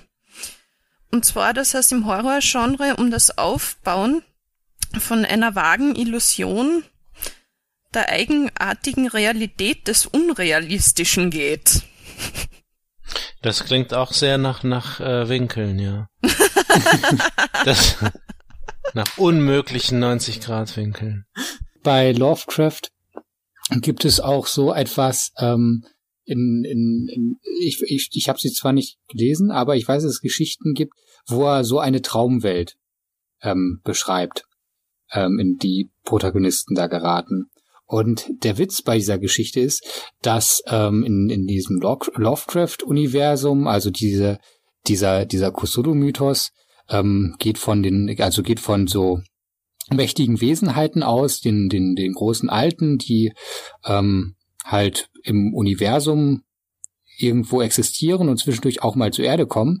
Aber ähm, naja, das, es, es ist nicht so, als ob sie die Menschen vernichten wollten oder sonst irgendwas machen. Für diese Wesen sind, ist die Menschheit einfach irrelevant, weil sie so mächtig ist. Also diese, es ist, und, und die Menschen stehen diesen, diesen Wesen auch völlig machtlos gegenüber. Ähm, und diese, diese grundsätzliche Unsicherheit der eigenen äh, vor dem Hintergrund also des, dieses, dieser Unendlichkeit des Universums und der Möglichkeiten und der Wesen, die da drinnen sind, ähm, die Hilflosigkeit des Menschen gegenüber diesem, während dann in der Traumwelt im Prinzip Lovecraft so eine Art Gegengewicht auf einmal baut, wo Menschen gestalten können. Und das äh, fand ich, also das wollte ich einfach nur mal erzählen, weil, weil das ist ja so eine Sache, die, die so oft ja gar nicht ist. Also diese, diese im Prinzip diese umgekehrte Bauweise, dass dass in der in der in, in, in, in der in der Fantasie im Prinzip die die das Heil liegt und die Realität, die ist das, was beängstigend und voller, also ohne Möglichkeiten ist. Sondern ähm, die im Prinzip das, das, das Unbekannte ähm, außerhalb der Realität, das ist das, wo, äh, wo, wo die Sicherheit drinnen liegt.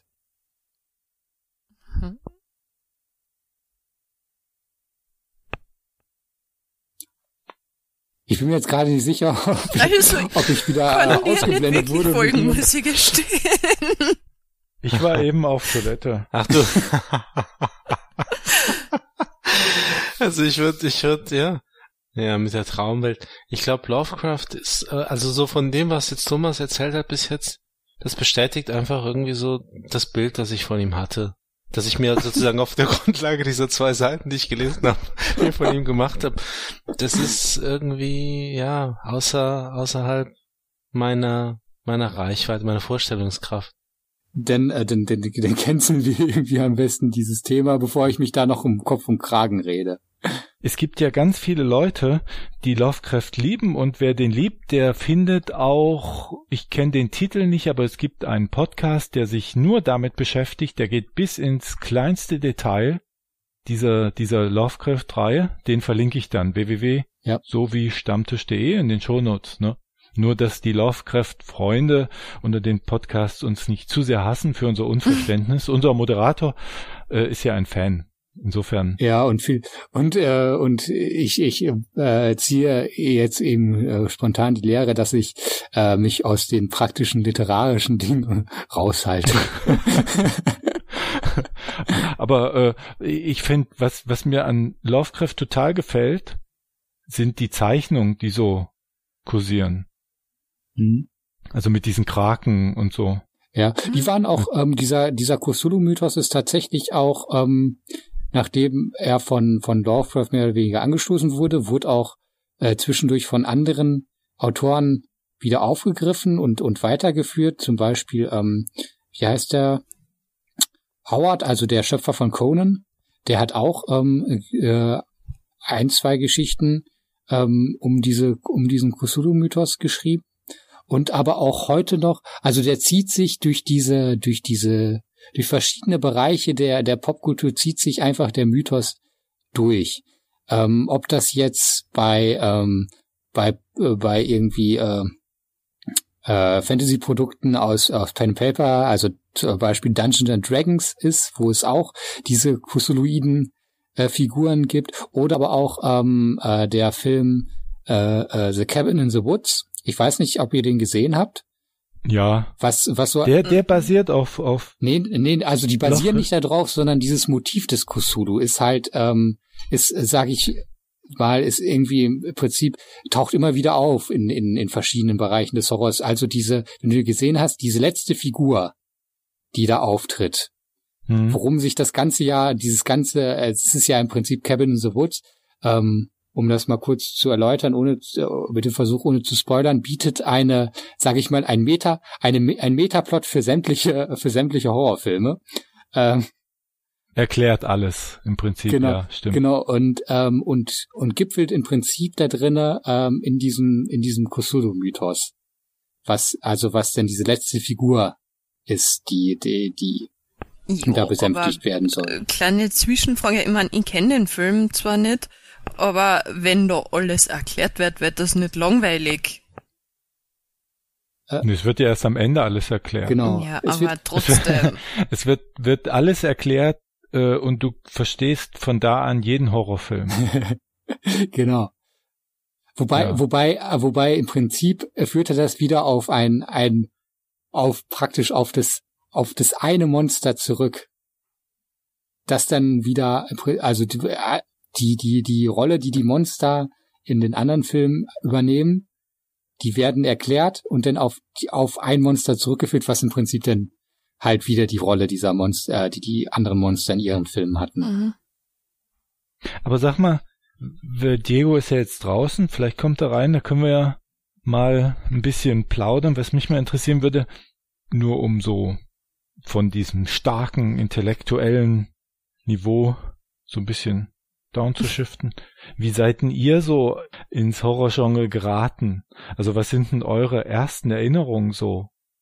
Seid ihr da schon als Kinder drauf gestoßen oder oder habt Lust daran empfunden? Habt habt ihr später kennengelernt? Bei mir so als kleines Mädchen, ich meine, ich hab irrsinnig viel ferngeschaut, mein, meine Eltern haben's mir auch lassen.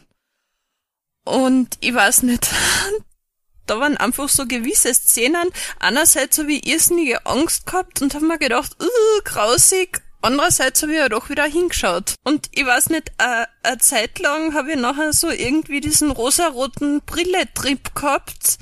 Und ja, nachher auf den rosaroten Brille-Trip war halt nachher das Horror-Genre sozusagen. Du?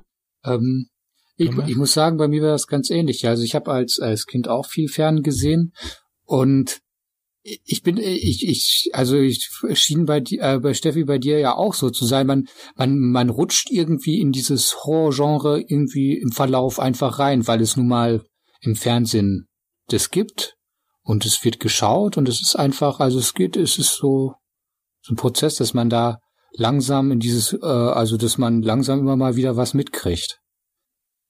Und von daher, ähm, Ich kann mich ziemlich genau noch erinnern. Ich bin so verwundert, eure Eltern haben euch das erlaubt, Ja. als Kinder zu gucken? Ich durfte es nicht. Ich bin dann, ich habe in die Fernsehzeitung geguckt und bin heimlich ins Wohnzimmer geschlichen, drei Uhr nachts, und hab dann mit dem, da gab's noch keine Fernbedienung und so mit dem Daumen auf dem Ah. Ausknopf Okay. dann Horrorfilme guckt und wenn der irgendwas raschelte, weil irgendjemand auf Toilette musste, auf ausgedrückt, dann saß ich da im Dunkeln, bis die Mutter dann wieder im Schlafzimmer verschwunden ist. Und das war, wäre für die recht gruselig gewesen, wenn die auf einmal da jemanden hocken sieht im Dunkeln. Aber äh, da, erlaubt hatten sie es mir eigentlich nicht. Ich, ja. Also der erste Horrorfilm, an dem ich mich so ganz bewusst erinnern kann, den ich dann ähm, ja mehr oder weniger, wenn man so will, auch gucken durfte, weil man mich dann so mich selbst überlassen hat, was ich dann so, was ich halt eben gucke und wie lange ich aufbleiben will, ist Alien. Und das war, ähm, da war ich halt vielleicht so, da war ich schon 14 14, 15, sowas. Ja, 15 vielleicht nicht, aber 14 denke ich, ja. Hm. Und der lief dann halt eben spät auf ARD, nach der, nach den Tagesthemen am Samstag. Und das war schon äh, dann auch für mich sehr, sehr äh, gruselig, ja. Das ist zumindest der erste, an dem ich mich so bewusst erinnern kann. Es kann sein, dass ich vorher vielleicht in den einen oder anderen Dracula-Film irgendwie dann so hineingeguckt habe beim äh, irgendwie ins Wohnzimmer gehen, wenn meine Eltern geguckt haben oder meine älteren Geschwister oder so. Aber das ist so der erste, an dem ich mich so ganz bewusst erinnern kann. Vielleicht auch, weil ich den eben allein gesehen habe. Ähm, muss ja vielleicht auch dazu sagen, dass so im, im normalen Fernsehen diese, also diese ganz, äh, diese ganz harten Horrorfilme ja auch zu, äh, zu den Zeiten noch gar nicht so liefen, sondern ähm, ja, eben eher sowas wie die der weiße Hai und so weiter. Ähm, Ich muss aber sagen, ich habe ich hab noch eine Erfahrung mit Horrorfilmen gemacht, dann da war ich äh, äh, durchaus schon sehr erwachsen. Da habe ich bei der Eisenbahn gearbeitet auf einem Stellwerk. Jetzt darf ich es ja sagen, äh, in der also Nachtschichten und das war so im Wald. Da war auch niemand sonst dort. ja. Hm. Und das waren halt langweilige Nachtschichten, weil es fuhr zu, zu einer gewissen Zeit äh, gab es einen Streckenbetrieb, äh, ein, also eine Einstellung von Streckenbetrieb so zwischen drei und also zwischen zwei und vier Uhr fuhr nicht. Und da habe ich mir äh, Videos aus der Videothek und und habe Horrorfilme geguckt, weil also war ja also war ja nix, ne? War eigentlich nicht erlaubt, aber was und Langeweile ist der schlimmste Horror. Und äh, das war deshalb so gruselig, weil ich kann mich ganz genau erinnern, dass ich habe so einen Werwolf-Film geguckt, den ich, wenn ich mir jetzt angucke, der ist, naja, also der die Werwolf-Verwandlung war, fand ich halt sehr Ja. gruselig. Und ich musste dann immer ein Stück durch den Wald, ums Heizöl zu holen. Und da hatte ich dann immer Oh. echt Schiss. Und das als erwachsener Mensch. Und da hatte ich, glaube ich, mehr Schiss als, als wie als Kind. Und man muss das wirklich, glaube ich, machen, weil wir werden ja immer abgehärteter. Und da habe ich auch das gesehen, du musst dich in die Stimmung versetzen. Ja. Also einfach den Laptop mal nehmen mit einem Gruselfilm und abends in den Park fahren und dir den da angucken. Oder oder eine Kerze. Ich habe dann abends auch als Jugendlicher frei, ähm, nee, ähm, Tanz der Teufel 1 mir angeguckt Mhm. und so eine Kerze auf auf dem Fernseher gestellt und das Licht ausgemacht. Also das hatte ich nur ein paar Minuten, dann habe ich das Licht wieder angemacht, weil ich das nicht gruselig fand. Und da wollte ich mal fragen, gruselt ihr euch denn noch richtig, wenn ihr das, wenn ihr Äh, tats tatsächlich ja. Ähm, vor allen Dingen, ähm, also mir geht es so, vor allen Dingen tatsächlich, wenn man sowas, wenn ich sowas alleine gucke. Ne? hm, Die und ich ich weiß, also ich will jetzt mal kurz fragen, geht es euch da ähnlich? Dass das Horror, das Horror, de, der Horror immer viel stärker ist, äh, wenn man sich ihm alleine aussetzt? Also ich mag Horrorfilme nicht mit Leuten zusammen Ich gucken. auch nicht. ich schau, ich schau Horrorfilme prinzipiell allein. Ich schaue sie, ich schaue sie notgedrungen allein, weil ich halt niemanden kenne, der sie mit mir gemeinsam schauen möchte.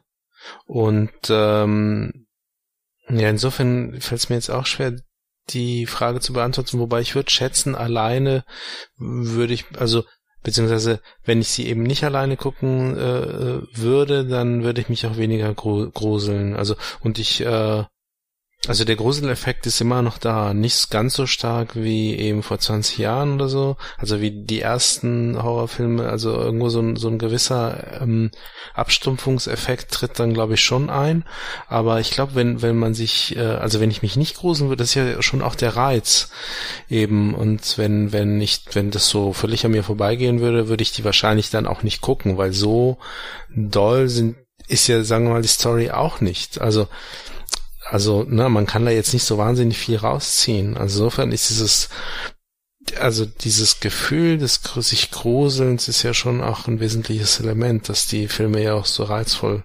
macht. Eben. Thomas, deine Frage ist ja wie ein Stichwortgeber für so eine Studie, die ich hier liegen habe. äh, unabgesprochen sogar. Äh, sehr gruselig heute alles. Ähm, da hat nämlich einer die Fanhierarchie untersucht, ist schon ein bisschen älter, 1990 war das, Eckert et al. Äh, in einem Aufsatz oder Buch Grauen und Lust heißt das. Verlinke ich auch. Mhm. Und da geht es darum, dass die drei hierarchische Stufen von Fans, von Horrorfans ausmachen. Fangen wir mal ganz unten an, da können wir uns ja einordnen. Äh, das beginnt mit dem Zufallsgucker. Der Fremde ist der Typ. Das ist eine qualitative Untersuchung gewesen, in, die in so einer Typenbildung mündete. Und der ist unfähig, weil er ist so Zufallsgucker halt, der Fremde, also die nennen den den Fremden. Der ist unfähig zum Dechiffrieren dieser ganzen Codes, die in Horrorfilmen eine Rolle spielen. Der ist da noch zu unbedarft und der reagiert oft mit Unverständnis, ist überfordert von dem Ganzen und steigt auch oft aus. Also das ist jemand, der mal reinseppt, sieht was und sagt, äh, was ist das? Mhm. Gehören wir wahrscheinlich nicht dazu. der zweite ist dann der Tourist oder die Touristin. Das war noch nicht gegendert, 1990. Also Touristen. Äh, die haben eine gewisse Affinität zu vielen Genres und auch zum Horrorgenre, aber halt zu anderen Genres auch weiterhin auch. Und die nutzen Horrorfilme für ihre Emotionssteuerung und als Stimulanz. Ne? Und suchen da noch die exotische Erfahrung des Grusels, die noch gegeben ist, weil die sich noch nicht so mit dem Genre auskennen wie dann die nächste Stufe. Die nächste Stufe ist äh, dann die der Freaks, der Horrorfreaks oder Horror, Horrorbuffs. Ähm, das sind dann die Kenner und die reflekt, die nähern sich diesem Genre reflektiert an, die kennen alles, die kennen Genre, Produktions, Hintergrundwissen, äh, sowas haben die äh, auf äh, immer parat und kennen auch die ganzen Tricks der Regisseure, äh, die, die eingesetzt werden und lachen dann über andere, die sich erschrecken, wo die, die schon mit einem kleinen Finger gefühlt haben vorher, dass jetzt eine Erschreckensszene kommt zum Beispiel. Mhm.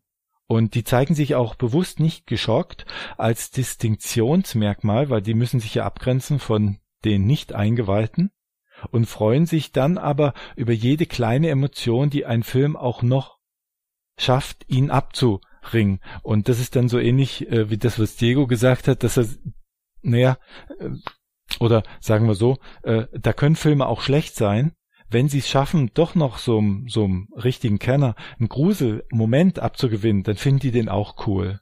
Ja? Mhm. Und dann muss ich mich ganz klar als Touristen einstufen, weil ich Horrorfilme tatsächlich als Stimulation und als exotische Erfahrung mir angucke, ganz bewusst. Und seid ihr nun schon Touristen, äh, noch Touristen oder schon Horrorfilm-Freaks? Ich würde mich da definitiv auch eher als Tourist einordnen.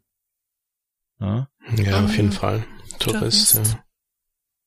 Alles nur Touristen hier.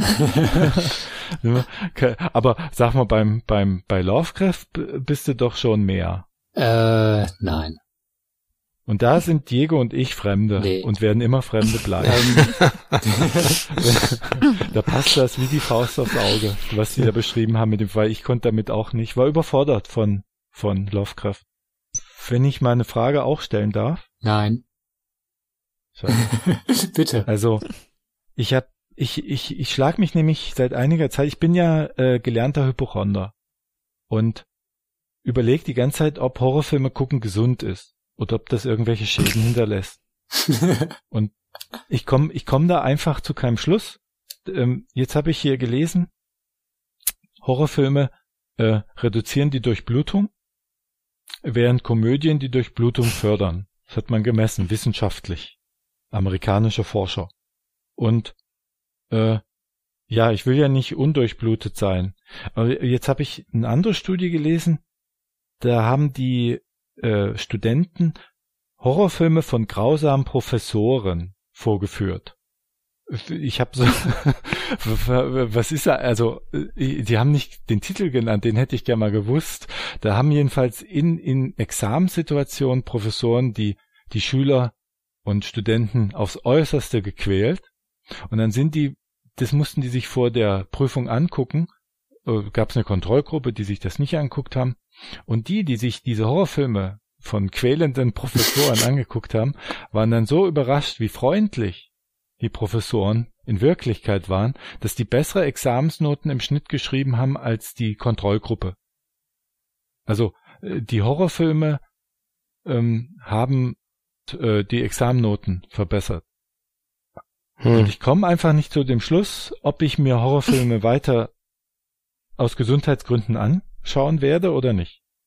Das sind so widersprüchliche. Es gibt auch eine Studie, die sagt, die Studien, die ich finde, äh, die verlinke ich dann auch. Es gibt auch eine, die sagt, dass es so einen Abhärtungseffekt gibt und dass man durchaus äh, durch Horrorfilme ähm, ja ähm, mit dem Schrecken, den dann wirkliches Leben äh, mit dem uns wirkliches Leben konfrontiert, dass man mit dem besser fertig werden können, was ja so ein bisschen auch die Tendenz zu sein scheint, warum Horrorfilme eine Konjunktur haben, wenn es draußen nicht so gut läuft in der Gesellschaft. Mhm. Ja, Hm. dass man sich da bis zu einem gewissen Grad abhärten kann. Es gab dazu, Und ich weiß es nicht, ich weiß es, es gab nicht. dazu auch ähm, zu ähm, ist, Aber es gibt doch welche, die sagen, wir stumpfen ab. Nur so noch ein, die wir stumpfen ab und werden dadurch emotionslos. Genau, weil ähm, das ist schon ein bisschen älter. Ähm, dementsprechend waren diese Untersuchungen oder äh, und Theorien zu Comics, weil die dann äh, das äh, das äh, verderblichere Medium für die Jugend waren. ähm, genau. Und da wurde dann auch, mh, also erstmal wurde da auch da äh, herausgestellt, dass diese ganzen, also bei diesen ganzen Medienwirkungsdingern ist es ja auch immer so eine Sache, nicht? Ähm, eine richtige Wirkung von Medien konnte meines Wissens äh, im Sinne einer einer einer Reiz äh, der kausalen Wirkung noch nie nachgewiesen werden, aber ähm, und äh, und den Grausamkeiten, die einem in der in der in der Welt da draußen begegnen, äh, dass man in eine Apathie verfällt, also die die Grundlage dann geschaffen wird, dass dass Menschen alle möglichen Grausamkeiten begehen können, also nicht diese Menschen selber, sondern aber aber dass die akzeptiert werden, weil man sich selber als machtlos erlebt und äh, in dieser Aber Apathie das dann sind ja verharrt. zwei Studien, die sich gar nicht ausschließen, denn die, der Abhärtungseffekt kann ja theoretisch genau deshalb äh, zustande kommen, dass du in eine gewisse Apathie gegenüber dem Schrecken, was dir in der wirklichen Welt widerfährt oder wo du vielleicht auch gar nichts gegen machen kannst, äh, dass du dem mit einer gewissen Gleichmütigkeit äh, gegenübertrittst, getrainiert durch die Horrorfilme. Das, das kann ja, also halte ich für möglich. Ich weiß Ja, nicht, ich, ob also ich wollte es nur, weil, weil Abhärtung auch immer diesen, ist. hat, hat, hat, finde ich, immer auch diesen, diesen aktiven Klang dabei, ähm, dass man, wenn man abgehärtet ist, auch, sage ich mal, eher Sachen dann halt auch selber zur Anwendung bringt. Naja, gut, aber die Deltcom spielt wieder die Rolle, dass die Horrorfilme anders als in allen anderen Genres immer von, also fast immer von der Opferperspektive ausgehen und mich und man sich da ungern reinversetzt und das ungern dann verwirklicht.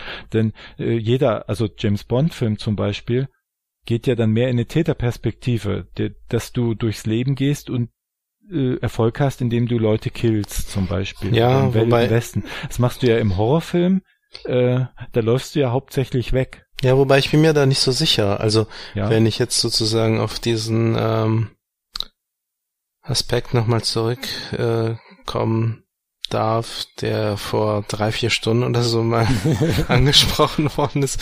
Also, also wenn wir jetzt, ähm, also diese, also wenn wir das da? jetzt wieder mit mit äh, den ähm, egal, also äh, um um jetzt um sozusagen die Abkürzung zu nehmen, ich glaube durchaus, dass es eine gewisse Form der Identifikation mit dem Helden beziehungsweise Antihelden, also mit dem Protagonisten, der in Horrorfilmen, wie du richtig sagst, René, in der Regel ja sozusagen der das Opfer darstellt.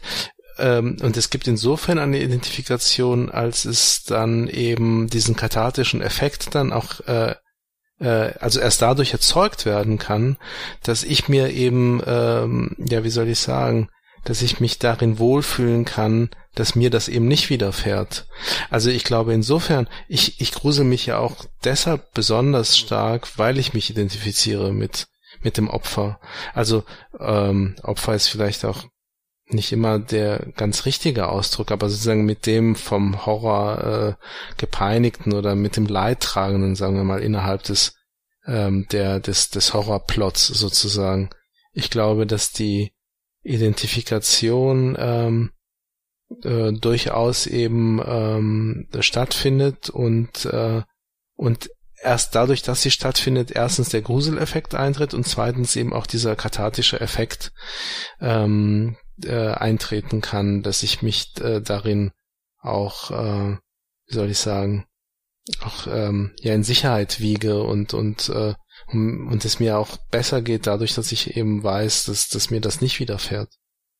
Ich denke, ähm, dass das Problem ist, ähm, wodurch das, äh, dieser Dissens entsteht, dass diese Zuschreibung halt, ähm, dass es ein Horrorfilm sehr, sehr statisch ist. Also es gibt äußere Merkmale, die einen Horrorfilm zum Horrorfilm machen. Bloß, ähm, ich, ich denke mir, also es ist jetzt, äh, sage ich mal, eine Ad-Hoc-Theorie. Äh, Theorie. ich könnte mir denken, dass äh, Menschen, die dann halt es sehen und, und dann halt Menschen sehen, die erniedrigt werden, die ähm, die machtlos werden, also oder der Macht einer anderen Person ausgesetzt sind, dass es bei denen, also dass es da dann eben nicht, dass es, also dass da eben nicht das Gefühl des Horrors aufkommt, sondern dass es dass es da was anderes ist. Also die Identifikation mit dem, mit dem, mit dem Monster oder in, in diesen Slasher-Movies halt, wo es ja äh, dann oft auch um einen menschlichen Täter gibt, dass die Identifikation mit diesen Figuren möglich ist. Und zwar da, also dann aber der Film gar nicht mehr als Horrorfilm wahrgenommen wird. So, weil dieser, insofern man es als Horrorfilm wahrnimmt, ist im Prinzip die Identifikation mit dem Opfer ja schon festgesetzt. Bloß wenn man halt in, in Betracht zieht, dass ein, ein Film, ein, ein, ein formaler Horrorfilm auch gar nicht als Horrorfilm wahrgenommen werden kann, dass dann auch wieder möglich ist, sich mit der, mit den, mit, äh, mit äh, Täter oder Täterinnen zu identifizieren. Hm, dann also einen Horrorfilm nicht als Horrorfilm wahrnehmen. Na, also wenn, wenn Horror, also wenn man den, den Horror von der Reaktion auf den Film her definiert. Also ein Horrorfilm so. ist, ist das, was in mir das, den Horror oder auch dieses Grauen auslöst. Naja, so hat's ja Baumann ein bisschen beschrieben, dass ein Horrorfilm etwas ist, wo das Übernatürliche in die Realität eindringt und dabei die Menschen mit Grauen reagieren. Moment, die Menschen drinnen im Film reagieren mit Grauen. Ich glaube, er hat es nicht definiert über die Zuschauer. Da müssen wir Steffi fragen. Da sind wir aber wieder bei dem Punkt, was ist Kunst? Für Kunst wird erst durch den Zuschauer zur Kunst oder zur, zur Kunstrichtung oder was weiß ich, oder allein durch sich selbst. Keine Ahnung. Also ich, ich, ich weiß nicht, ob ich dem richtig folgen konnte, äh, jetzt von Thomas es scheint, es scheint, es ist, äh, dass, äh, dass ich heute auch äh, extreme Probleme habe, überhaupt meine Standpunkte klar rüberzubringen. ja, ist auch schwierig bei den heutigen Leitungsverbindungen. Ja, auch nicht nur, nicht nur, nicht nur die Stimme ist verrauscht, sondern auch der Inhalt ist verrauscht. ja. Ich werde dem Horrorfilm treu bleiben, trotz meiner gesundheitlichen Bedenken mittlerweile. Äh, und der Abstumpfungsgefahr. Wir müssen ja abgestumpft sein, oder? Weil wir sind ja äh, schon Horror-Touristen, haben wir gelernt und oder festgestellt. Ich weiß nicht, äh, habt ihr ähm, ob Abstumpfung merken können? Ich, die die, Abst ah, die Ab Abstumpfung macht ja im Prinzip das, das den Horrorfilm unmöglich, weil wenn man den den Horrorfilm von, sag ich mal, von der Wahrnehmung des äh, des Zuschauenden her definiert, wenn man gegenüber einen Horror, also gegenüber den Schrecken, die ein Horrorfilm mhm. einem da zeigt, abgestumpft ist, dann ist einfach kein Horrorfilm mehr. Die, die mhm. Sache ist auch die, dass ja nicht der Horrorfilm unbedingt abstumpft, sondern alles andere, was medial passiert. Der Horrorfilm muss ja immer nur, der braucht ja, weil er will ja Angst erzeugen. Und das heißt, äh, der, der muss ja sich ja nicht groß anstrengen, er muss ja immer nur dem, was sowieso schon in in, im Fernsehen flimmert, ja, muss ja nur noch eins draufsetzen. Und wenn die jetzt so extrem sind, die Horrorfilme verglichen mit früher, dann vielleicht deshalb, weil alle anderen Medien auch viel extremer geworden sind. Und er muss ja da drüber gehen, sonst ist es ja kein Horrorfilm mehr. Hm. An, an, an Gewalt und Grusel muss er ja äh, die Tagesschau, ne, muss er ja über, überschreiten. Oder wenigstens den Tatort.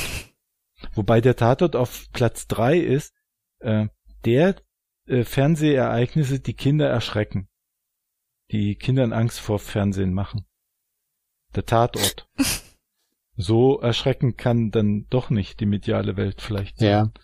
Die, Sind Mhm. der Diego wieder da? Ja, ich bin wieder Jetzt da. ist er da. Ich, Okay, wir haben ein bisschen geplaudert. ich, bloß. ich denke, ich denke, ähm, was, was aus der, aus der Medienwirkungsforschung kommt, kann man sagen, dass die, dass die tatsächliche Wirkung äh, von Medien auf das, auf das Verhalten und auf das Denken von Menschen in den Medien, in den Medien selbst immer sehr viel drastischer dargestellt wird, als es äh, die Forschung nahelegt.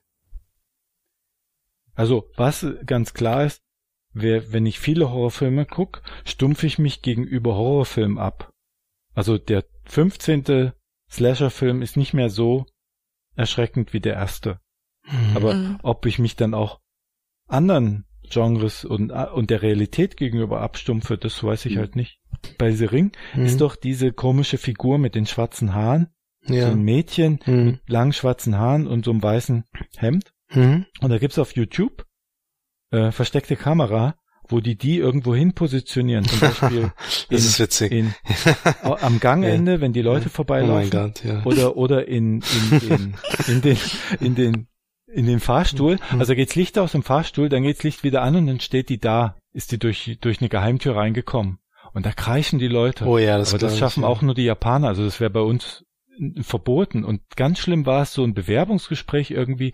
Da saß einer Ja. in, in, in so einem, in so einem Raum, dann gingen die Leute raus und auf einmal bewegte sich Oh. diese Figur im Spiegel oh mein Gott. und, und kam durch die Mauer geschossen und oh mein wollte ihn Gott. quasi irgendwie fressen. Und dann kam noch eine andere Figur durch die Mauer und der schrie herum. Das musst du dir mal angucken. äh, und da dachte ich mir, boah, wenn du, Großartig, ja. und weil, weil es heißt doch, dass die Horrorfilme abstumpfen. Und da dachte ich mir, aber du, die, diesen Schrecken erlebst du doch nur, weil du diesen Film geguckt hast. Ja, genau. Die, die Horrorfilme machen dir vielleicht Sachen, äh, äh, be- belegen Sachen mit Gefahr, die du so gar nicht gefährlich empfinden würdest. Da ging so zum Beispiel Leute über die Straße und dann stand das Mädchen so da auf der Straße. Und die guckten sich so an und dann rannte das Mädchen kreischend auf die zu und die sind alle weggerannt. Du musst dir mal überlegen, das ist ja dann unterlassene Hilfeleistung, wenn das wirklich ein Mädchen war, was äh, von zu Hause weg und nicht mehr nach Hause gefunden hat oder so. weil die Figur als gefährlich bekannt ist. Ja, aber das ist ja auch, das ist, äh, das ist finde ich ein gutes Beispiel. Das ist, das wir gar nicht so, also im Prinzip gegen dieses Abstumpfungsargument, dass, dass Horrorfilme auch ganz, also Motive erst mit Schrecken belegen. Also ich viele, ich weiß nicht, also mir geht es äh, teilweise immer noch, wenn ich, äh, wenn ich, ähm, wenn ich allein, also wenn es, wenn es Nacht ist und auch keinem, niemand mehr rum, äh, rumrennt und wenn ich dann alleine an Friedhöfen vorbeigehe. es ist nicht so, also denn ist es zwar nicht so, dass da wirklich ähm, Angst kommt, aber es ist ein mulmiges Gefühl, ähm, wobei das von der von der Sache her, den Friedhof ja im Prinzip völlig äh, albern ist. Also äh, kein Ort ist wahrscheinlich so ungefährlich wie ein Friedhof, weil da ja nun mal per se eigentlich niemand ist.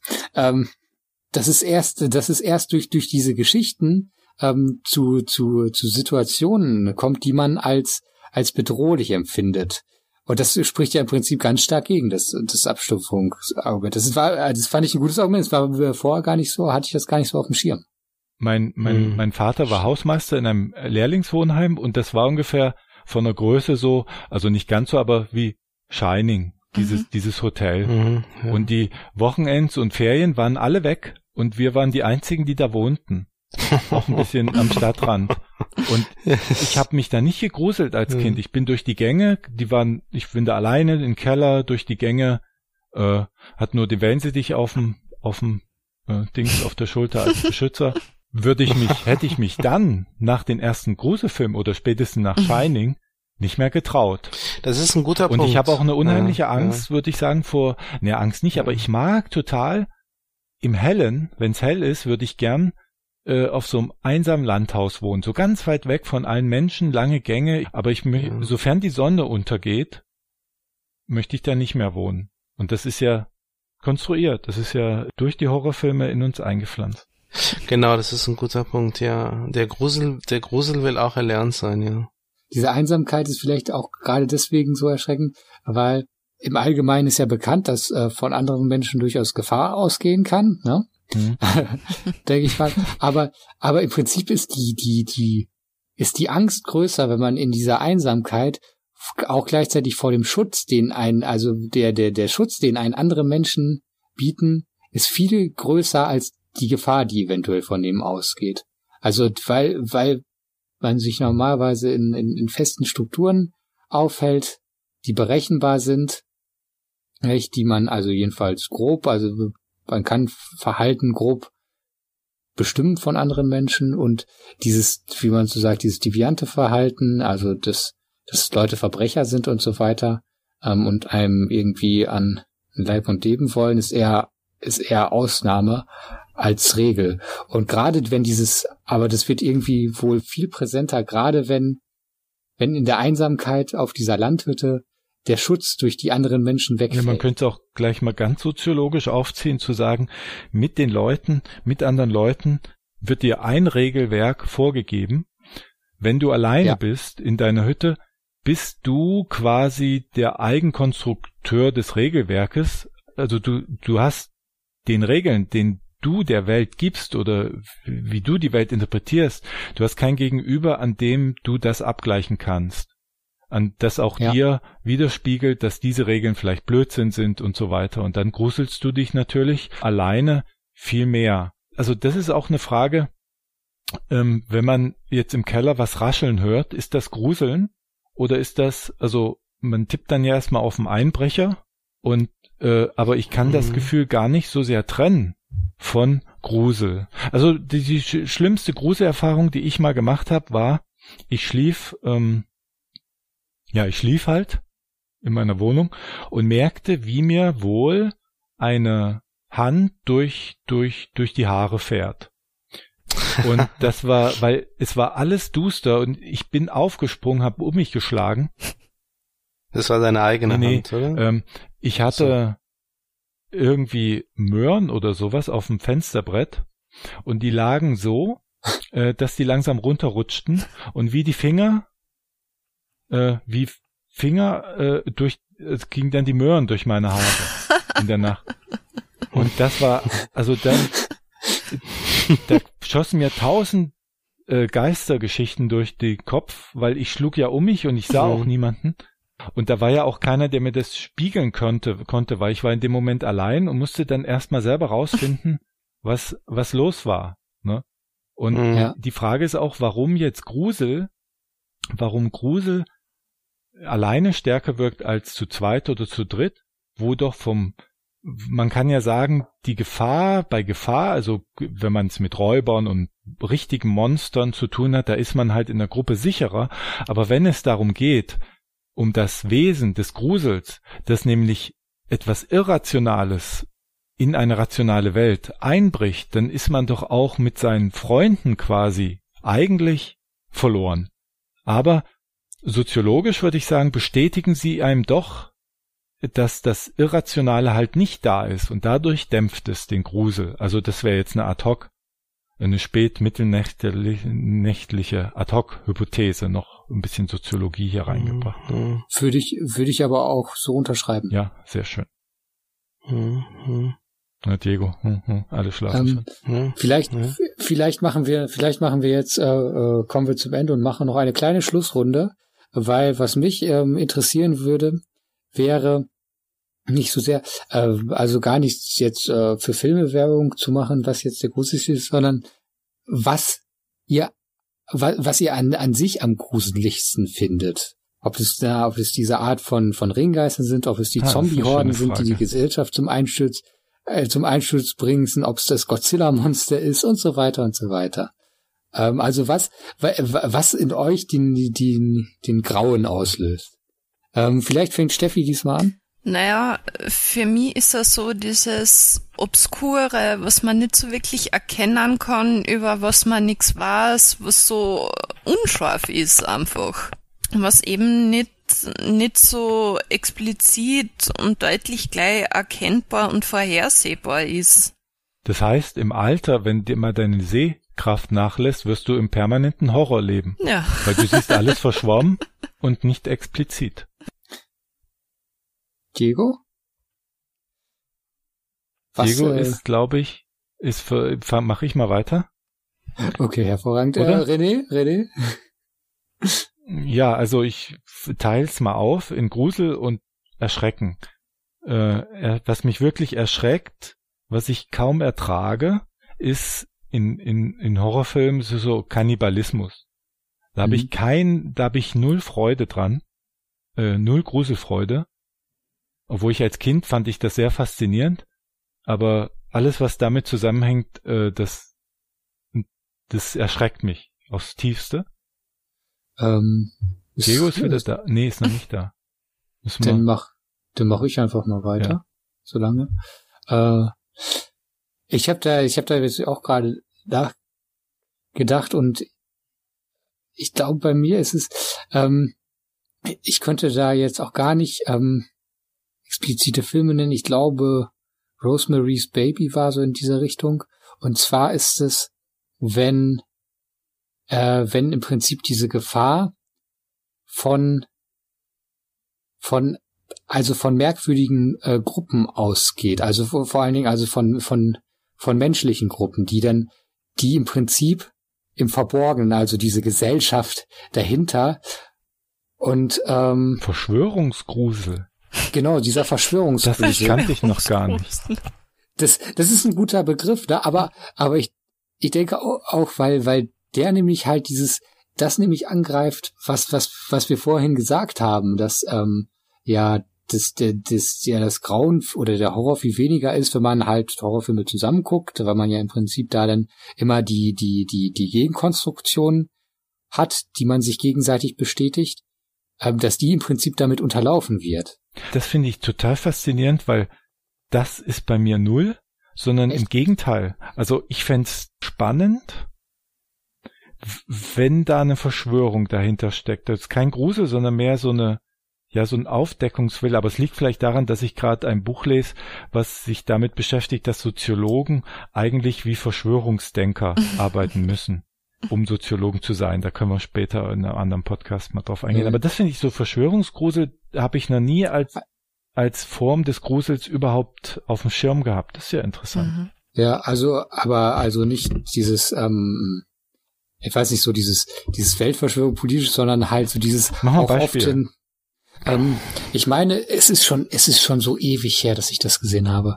Aber ich glaube, bei, bei äh, Rosemary's Baby, Hm, ähm, ja, da war, genau da daran habe ist ich auch gedacht, ja. da ist es so, dass, dass ähm, auf einmal sich herausstellt, dass äh, ganz enge äh, ganz enge Ver äh, Freunde und Verwandte dieser dieser Frau, die da die da schwanger ist, sich als Anhänger dieses äh, dieses ist, ich glaube, es ist ja ein satanischer Kult, nicht? Ähm, Ja, genau. sich ja. herausstellen und und diese verlässlichen Verwandten auf einmal ähm, im Prinzip ähm, sie halt halt hinter ihr her sind und so dass also jede sichere f- soziale Verbindung, die es gab, gab im Prinzip dadurch unterwandert ist oder Mhm. potenziell unterwandert ist. Mhm. Naja, ich meine, dieses Motiv haben wir bei dem Body Snatcher ja auch, ne? Also Mhm. natürlich in noch, noch krasserer Form, weil es ja quasi dann, ja, mh, Außerirdische sind. Die sind ja komplett ausgetauscht worden. Die Hülle ist sozusagen noch die alte, aber im Inneren.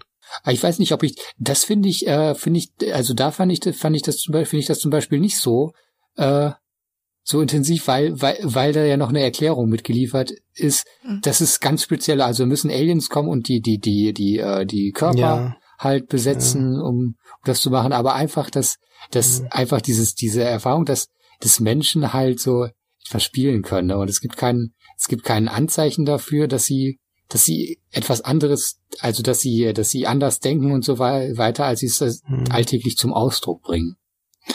Ähm, aber genug von äh, von diesem, wie wir, ich nenne es Ja, mal okkulten. Verschwörungsgrusel. Ähm, den fehlt mich noch Diego, ähm, was, äh, wovor du dich am, äh, wo, wovor du dich graust und äh, wovor du Horror hast.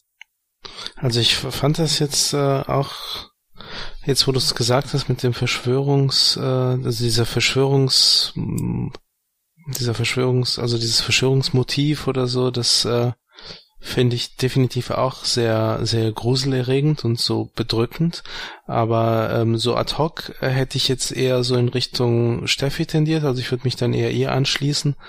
Äh, also beispielsweise, um jetzt äh, ein Beispiel auch zu machen und um bei dem Film Ring, äh, den Ring zu bleiben, diese, als diese Fotos, als sie, als sie halt eben sehen, dass auf den Fotos diejenigen, die eben ähm, ja sozusagen schon, also dieses, dieses Video gesehen haben und damit sozusagen dem Untergang geweiht sind, die, die, deren Gesichter sind ja auf Fotos immer verschwommen also dieses, wenn, wenn, wenn die Erwartung, ähm, es geht vielleicht auch ein bisschen in die Richtung, also so, so das, das, ähm, die, die grundlegende, das, der grundlegende Wirkmechanismus ist eigentlich ganz ähnlich wie der der Verschwörungstheorie von Thomas weil ich glaube, dass es in beiden Fällen letztendlich darum geht, dass die Erwartungshaltung, die wir haben an der Realität, also so wie wir glauben, dass Realität funktioniert und äh, worauf wir uns quasi verlassen können, dass das eben erschüttert wird. Also dass diese Erwartungshaltung wird nachhaltig und systematisch quasi äh, ähm, verletzt und das äh, finde ich löst ein ein ein ein sehr tiefsitzenden Grusel also in uns in uns äh, aus. Ja was, was dem Ganzen vielleicht zugrunde liegt, ist ja irgendwie so dann dieses, äh, vielleicht das, das Gefühl der Hilflosigkeit, das aus verschiedenen Gründen ausgelöst wird. Entweder weil man sich nicht auf seine, ähm, auf seine sozialen Beziehungen verlassen kann. Oder auf seine und, Sinne. Genau, nicht auf seine Sinne verlassen kann. Nicht auf seinen Intellekt, wenn halt, wenn halt die Gefahr, die da ist, irgendwie undeutlich oder halt nicht greifbar ist, verschwommen, wie, wie, wie Steffi das sagte. Dass das alles ähm, Dinge sind, die, die eine Form von Hilflosigkeit auslösen. Ja, und da, da müssten wir uns ja heute mehr grüßeln als frühere Völker, äh, Urvölker, äh, die das alles noch in ihren, in einen Erklärungskontext bringen konnten. Für die waren ja tote Seelen, Ahnen, die herumspukten, das war ja Alltag. Also das gehörte quasi zu ihrer Realität, so wie mhm. sie sich die Realität erklärt haben dürfte das für sie hatten auch Angst davor. Darum gab es Opferbeigaben, damit die äh, äh, äh, ruhig gestellt waren und, und nicht zurückkamen, um ihre Habseligkeit zurückzuholen. Äh, ja, und auch Magie, aber äh, ähm, es, es war kein Bruch in der Realität, der mhm. laut Definition zum Gruseln führt. Das heißt, es war dann eine konkrete Angst vor den Urahnen, so wie man auch vom Säbelzahntiger halt Angst hatte. Aber es war halt dann wohl nicht das Gefühl des Grusels. Da müsste das ja mehr so eine moderne Erscheinung sein. Das ist ein interessanter Punkt, ja. Ja. Das, äh, äh, ja, also es spricht ja echt vieles dafür, dass es so ist, wie du sagst, ja. Hm. Ja. Finde ich immer gut, äh, wenn wenn mein Punkt bestätigt wird, das dann als, Verab als Endverabschiedungspunkt. Ja, das ist genau. Dann bleibt das so in Erinnerung. Ja. ja, hat nicht jeder einen Doktortitel und kann sich darauf berufen. Da muss man auch mal für arbeiten, der eine oder andere, der den nicht hat. Ist Steffi eigentlich ja. noch da? Ja, bin noch da. Ah, okay. Ja. Ähm, tatsächlich äh, habe ich zum Thema Horror gar nichts gar nichts gefunden, äh, womit ich abschießen könnte. Soll ich soll ich mal eine ein ein aus dem Gedächtnis von Stephen King ein Zitat? Bitte. Aber ich kann es nicht mehr wortwörtlich. Es ist Trotzdem. ungefähr so, dass er sagt, also da ich der bin, der ich bin, bin ich nicht in der Lage, Ihnen eine angenehme Nacht zu wünschen. Okay. Als Dann- Stephen King. In dem Sinne, Eine äh, angenehme Nacht.